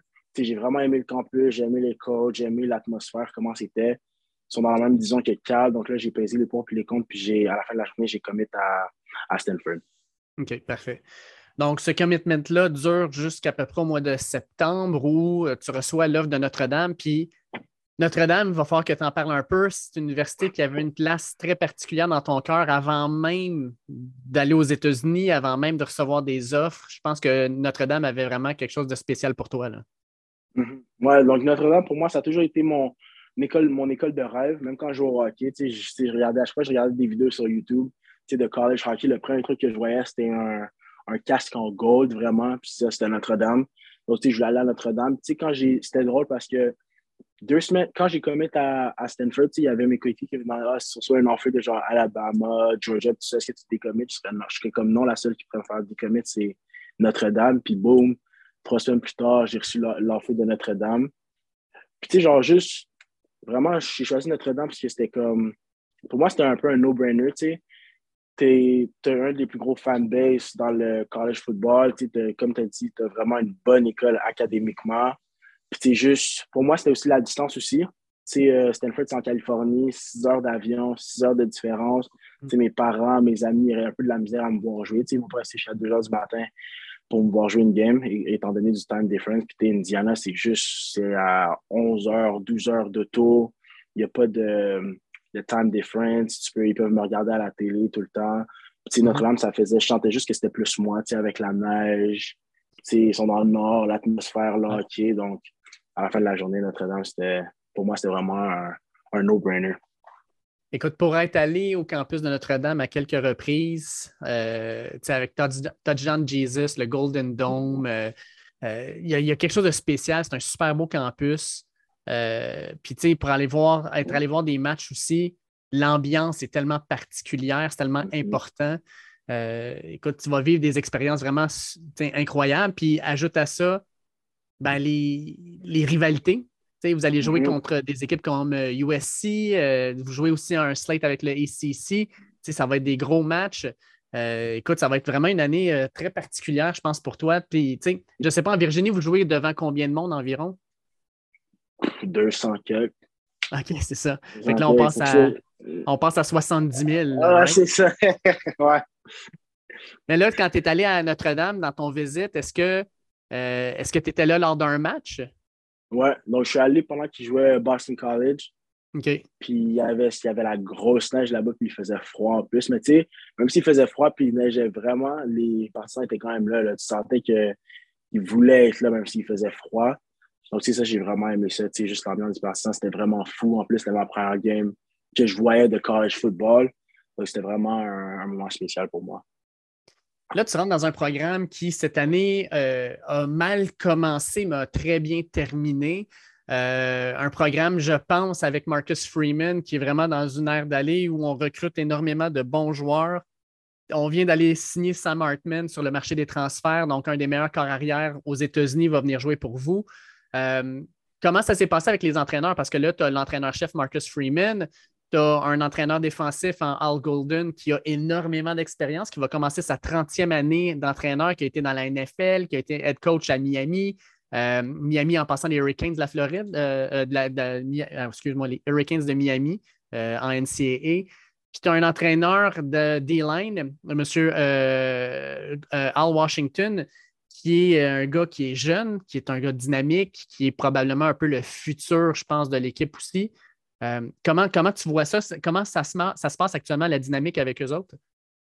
Euh, ça se passe vraiment très bien. C'est Marcus, c'est le, même si le head coach m'appelle à chaque semaine, on parle à chaque semaine. Puis on parle même pas juste de football, tu me comment l'école ça va, comment ma famille ça va, comment, comment je vais en général. Tu demande des nouvelles aussi de ma famille.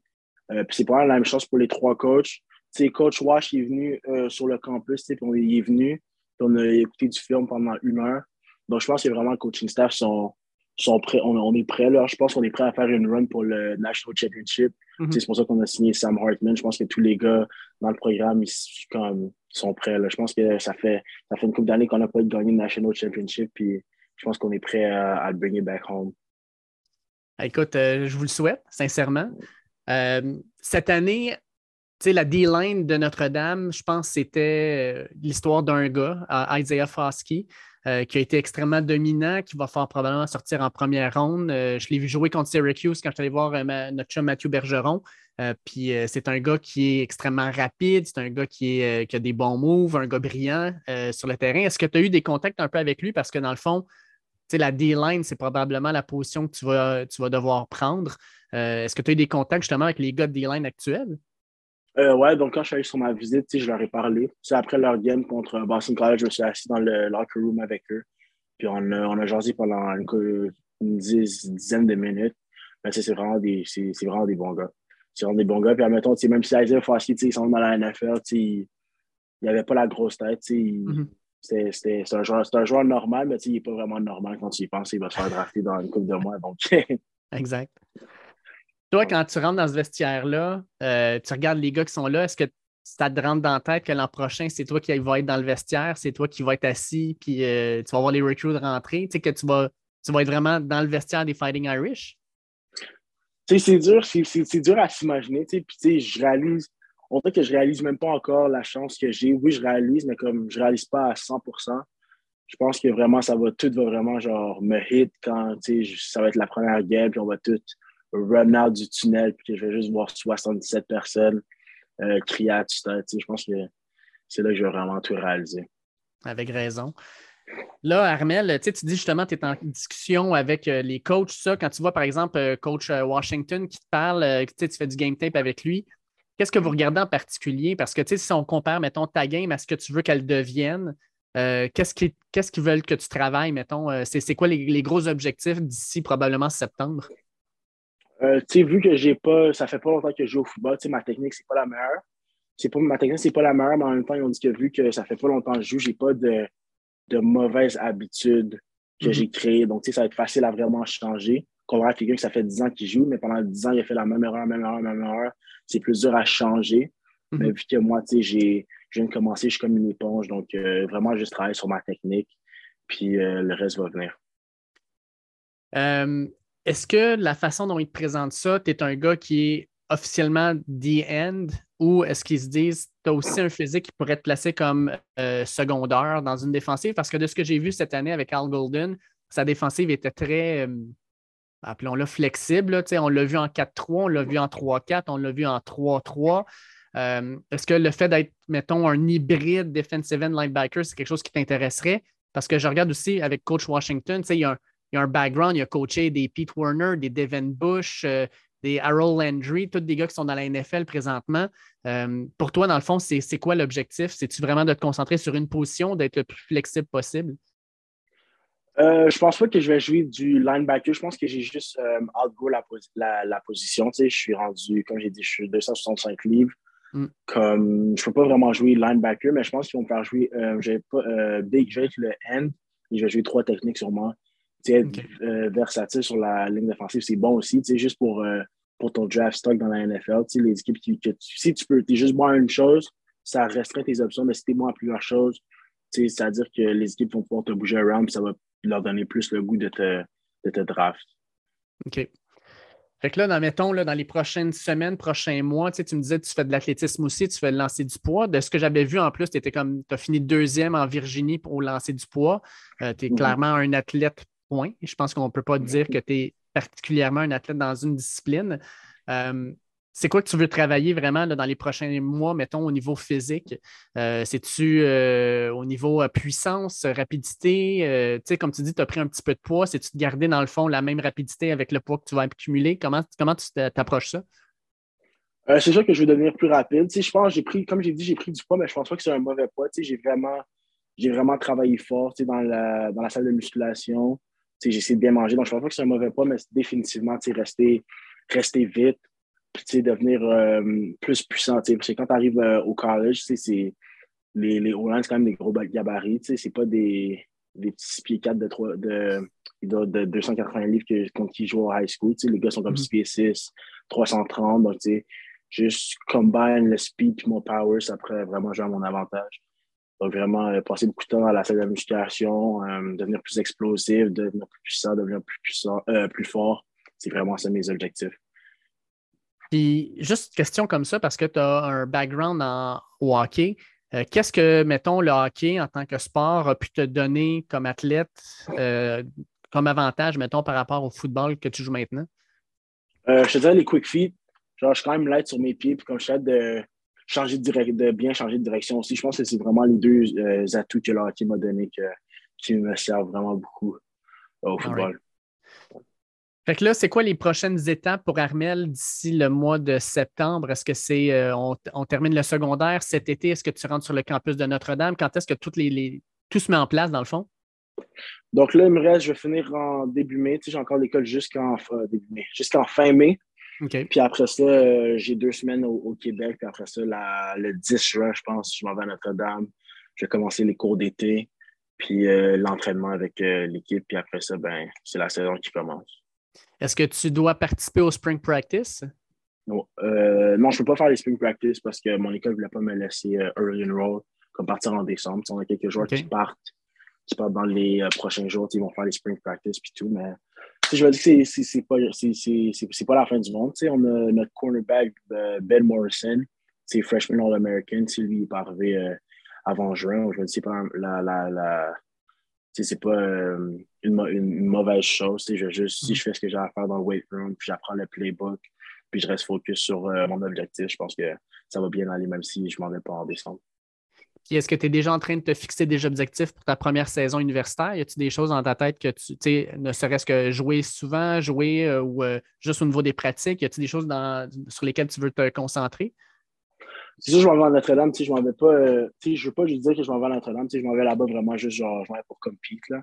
C'est mon frère ami, moi, j'ai vraiment envie de jouer, mais tu sais, c'est, c'est dur de commencer à ta première année, ça je le sais aussi. Donc, si on dit que je dois redshirt ma première année, pour qu'au final, parce que moi, mon but à la fin de la journée, c'est d'être dans la NFL. Donc, si tu me dis que je dois redshirt mon freshman year pour me développer, pour que mon junior year puis mon senior year, je sois le meilleur euh, joueur de D-line de, de la NCA, je vais, je vais le faire. Mais c'est sûr que commencer ma première année, ça serait vraiment un truc que j'aimerais faire. Mais si je le fais pas, c'est pas la fin du monde, puis on va continuer à travailler. Puis au niveau académique, euh, tu t'en vas dans quel programme? Euh, je vais faire de fiscalité. Fiscalité, ça va être mon major, puis je vais euh, minor, je vais faire loi. All right. Écoute, Armel, je voulais juste terminer rapidement parce que dans la NFL, on a vu ce qui s'est passé cette semaine avec Damar Hamlin. Tu es un joueur défensif, tu es un joueur de football, puis tu sais, au football, il y a toujours une mentalité de next man up, mais jamais on, on s'attend à voir ce qui s'est passé. Toi, en tant que joueur, quand tu as vu ça, euh, puis euh, présentement aux États-Unis avec tout ce qui se passe, ça a été quoi tes réactions? Puis comment tu as, vécu ça un peu? Parce que je pense que n'importe quel joueur de football qui a vu les images a dû avoir une réflexion quand même. Mm-hmm. ben, c'est sûr que c'est, ça, ça fait peur. Tu vois un joueur qui s'écroule juste comme ça, qui a une crise cardiaque, c'est sûr que c'est pas le fun à voir, surtout que quand c'est le sport que tu pratiques. Mm-hmm. Mais tu sais, je me dis que des incidents, ça arrive dans, dans, tous les sports. ça aurait pu être euh, hockey, ça aurait pu être au soccer, n'importe quel sport, mais c'est sûr que ça fait, ça fait, ça fait bizarre de voir ça sur un, terrain dans ces sports que tu joues, comme tu l'as dit. Mais tu comme on dit, au football, il y a souvent la, souvent la mentalité de Max Menot, mais je pense que vraiment, il y a une c'est plus que, quand c'est arrivé, ça, c'était vraiment plus que, que du football, toutes les équipes, mm-hmm. toute la communauté qui, regarde le football était derrière lui. Je pense qu'il y a eu une levée de fonds, puis ils ont amassé euh, vraiment beaucoup d'argent. Donc, c'est le fun aussi de voir les gens euh, se mobiliser pour euh, une telle cause. Puis euh, juste comme ça, parce que là, on est dans un épisode spécial pour le championnat national aussi. Euh, selon toi, ta prédiction, Georgia, TCU, match serré, blowout, d'après toi, qu'est-ce qui se passe? Écoute, d'après moi, ça dépend. Si Georgia joue comme quand ils ont joué contre euh, Ohio State, je pense que TCU a vraiment des bonnes chances de partir de là avec le National Championship. Mais si Georgia joue leur Georgia football qu'ils sont habitués de jouer et qu'ils ont fait gagner l'an dernier, je pense que ça va être euh, un blowout. OK, parfait. Armel, un énorme merci. On va te souhaiter premièrement une bonne fin euh, d'année scolaire en Virginie et surtout une belle rentrée euh, sur le campus universitaire de Notre-Dame. On a hâte de te voir avec le Golden Helmet, jouer avec en arrière-plan le Touchdown Jesus. Ça va, être, ça va être vraiment spécial de voir ça. Fait que, écoute, on te souhaite toute la, la chance si tu en as besoin, mais surtout, on va être derrière toi pour, euh, pour voir nos Québécois performer euh, au sud de la frontière. Yes, merci beaucoup. Merci pour votre temps. Ça fait le tour de l'épisode spécial NCA de Premier Buts à l'approche du championnat national. Un énorme merci encore une fois à Morgan Lagré de, de, Blue Pennant. On vous invite à aller voir sa plateforme, son site web, même son podcast. Euh, extrêmement pertinent et suivre la NCA depuis maintenant plus de 14 ans. Euh, c'est l'une des plus grosses plateformes francophones sur la NCA à travers la planète, rien de moins. Fait que suivez ça, c'est excellent le contenu euh, semaine après semaine. Ensuite, un énorme merci aussi à nos deux Québécois, euh, que ce soit Djibril Abdourahman ou Armel Moukam, les deux qui l'an prochain auront la chance, dès, en fait je dis l'an prochain, on est déjà l'an prochain, je vous dirais même à l'automne, de se retrouver dans les programmes euh, de NCA, de Rutgers et de Notre-Dame pour nous faire rayonner, puis pour eux, ben, de continuer leur carrière de football. On va les suivre avec intérêt. Et puis, ben, euh, finalement, euh, on se souhaite lundi soir un excellent match de finale de championnat NCAA entre Georgia et TCU. on a fait nos prédictions, on en a parlé. Bien hâte maintenant de voir ce qui va se passer sur le terrain et puis de déterminer qui sera euh, le champion. Est-ce que ça va être Georgia euh, qui va euh, répéter dans le fond l'exploit pour une deuxième année de suite? On n'a pas vu ça depuis Alabama en 2011 et 2012. Ou est-ce que c'est TCU qui va gagner un premier championnat dans l'ère College Football Playoff et même son premier championnat national depuis maintenant plus de 80 ans. Ça va être vraiment intéressant à suivre. Le fameux euh, David contre Goliath, le champion en titre contre l'équipe Cendrillon. Fait qu'on se souhaite un excellent match. Sur ce, je souhaite de passer un bon week-end, un bon match, puis on se reparle avec la gang Martin et Will dès jeudi midi. Attention à vous autres.